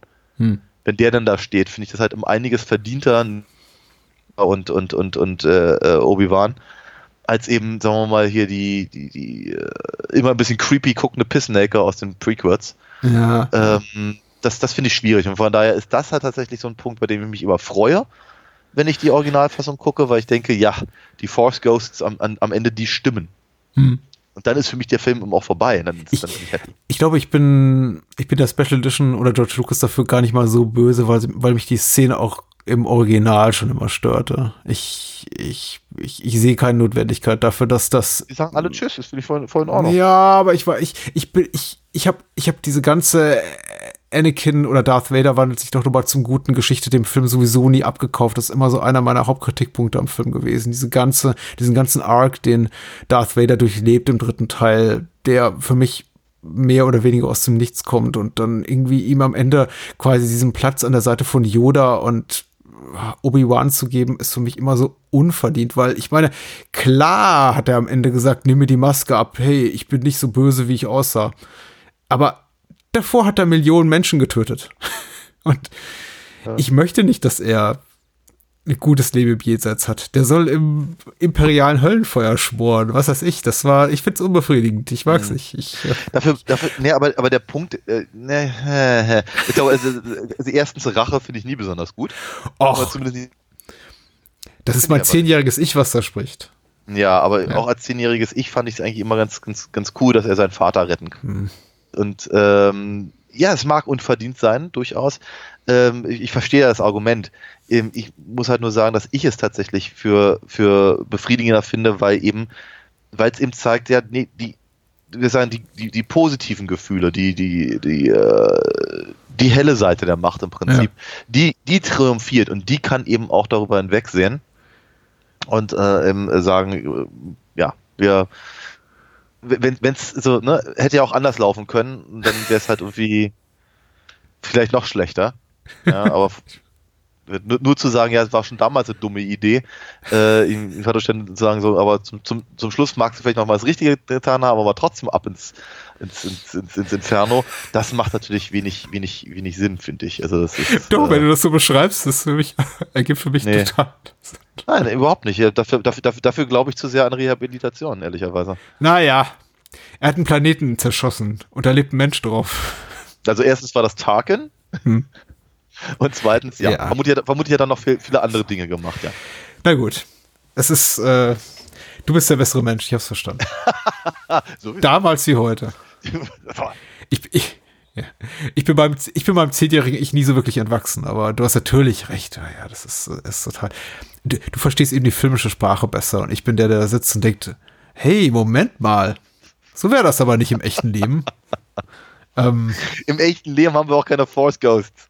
Naja, im echten Leben bin ich in einem streng katholischen äh, Elternhaus äh, ah, aufgewachsen, wurde gesagt, es gibt einen Himmel ja, und eine ja. Hölle und wenn du einfach ein bestimmtes Maß an äh, bösen Dingen überschritten hast, die du getan hast, ja. dann geht's ab ins Inferno. So, ja, zack. Gesagt, das, deswegen sage ich ja mal, ich, ich, bin Atheist, aber ich kann nichts dafür. Gott hat mich halt so geschaffen. Du, ich bin erst dazu geworden, ah. hab's mal hart erkämpft und äh, auch da, darum bin ich neidisch. äh, war, war gut, war gut, hat gut gefallen. Auf jeden Fall. Ich bin auch ein bisschen, ich bin jetzt ein bisschen froh, dass wir auch durch sind. Ähm, ich freue mich allerdings schon ein kleines bisschen auf die nächste Mandalorian-Staffel, muss ich ja ganz ehrlich gestehen. Hm. Vor allem, wenn wir jetzt wieder alle, alle mehr zu Hause sind. Ja. Hat man ein bisschen was zu tun. Und ähm, ja, mal, mal gucken, ob wir irgendwann mal vielleicht Bock haben auf die, auf die, äh, auf die Prequels. Gucken wir mal. Ja, genau. Dann sprechen wir uns wieder nächste Woche. Ja? Sehr gut. So machen wir das. Ciao. Bye bye. Möge die Macht mit dir sein. Danke.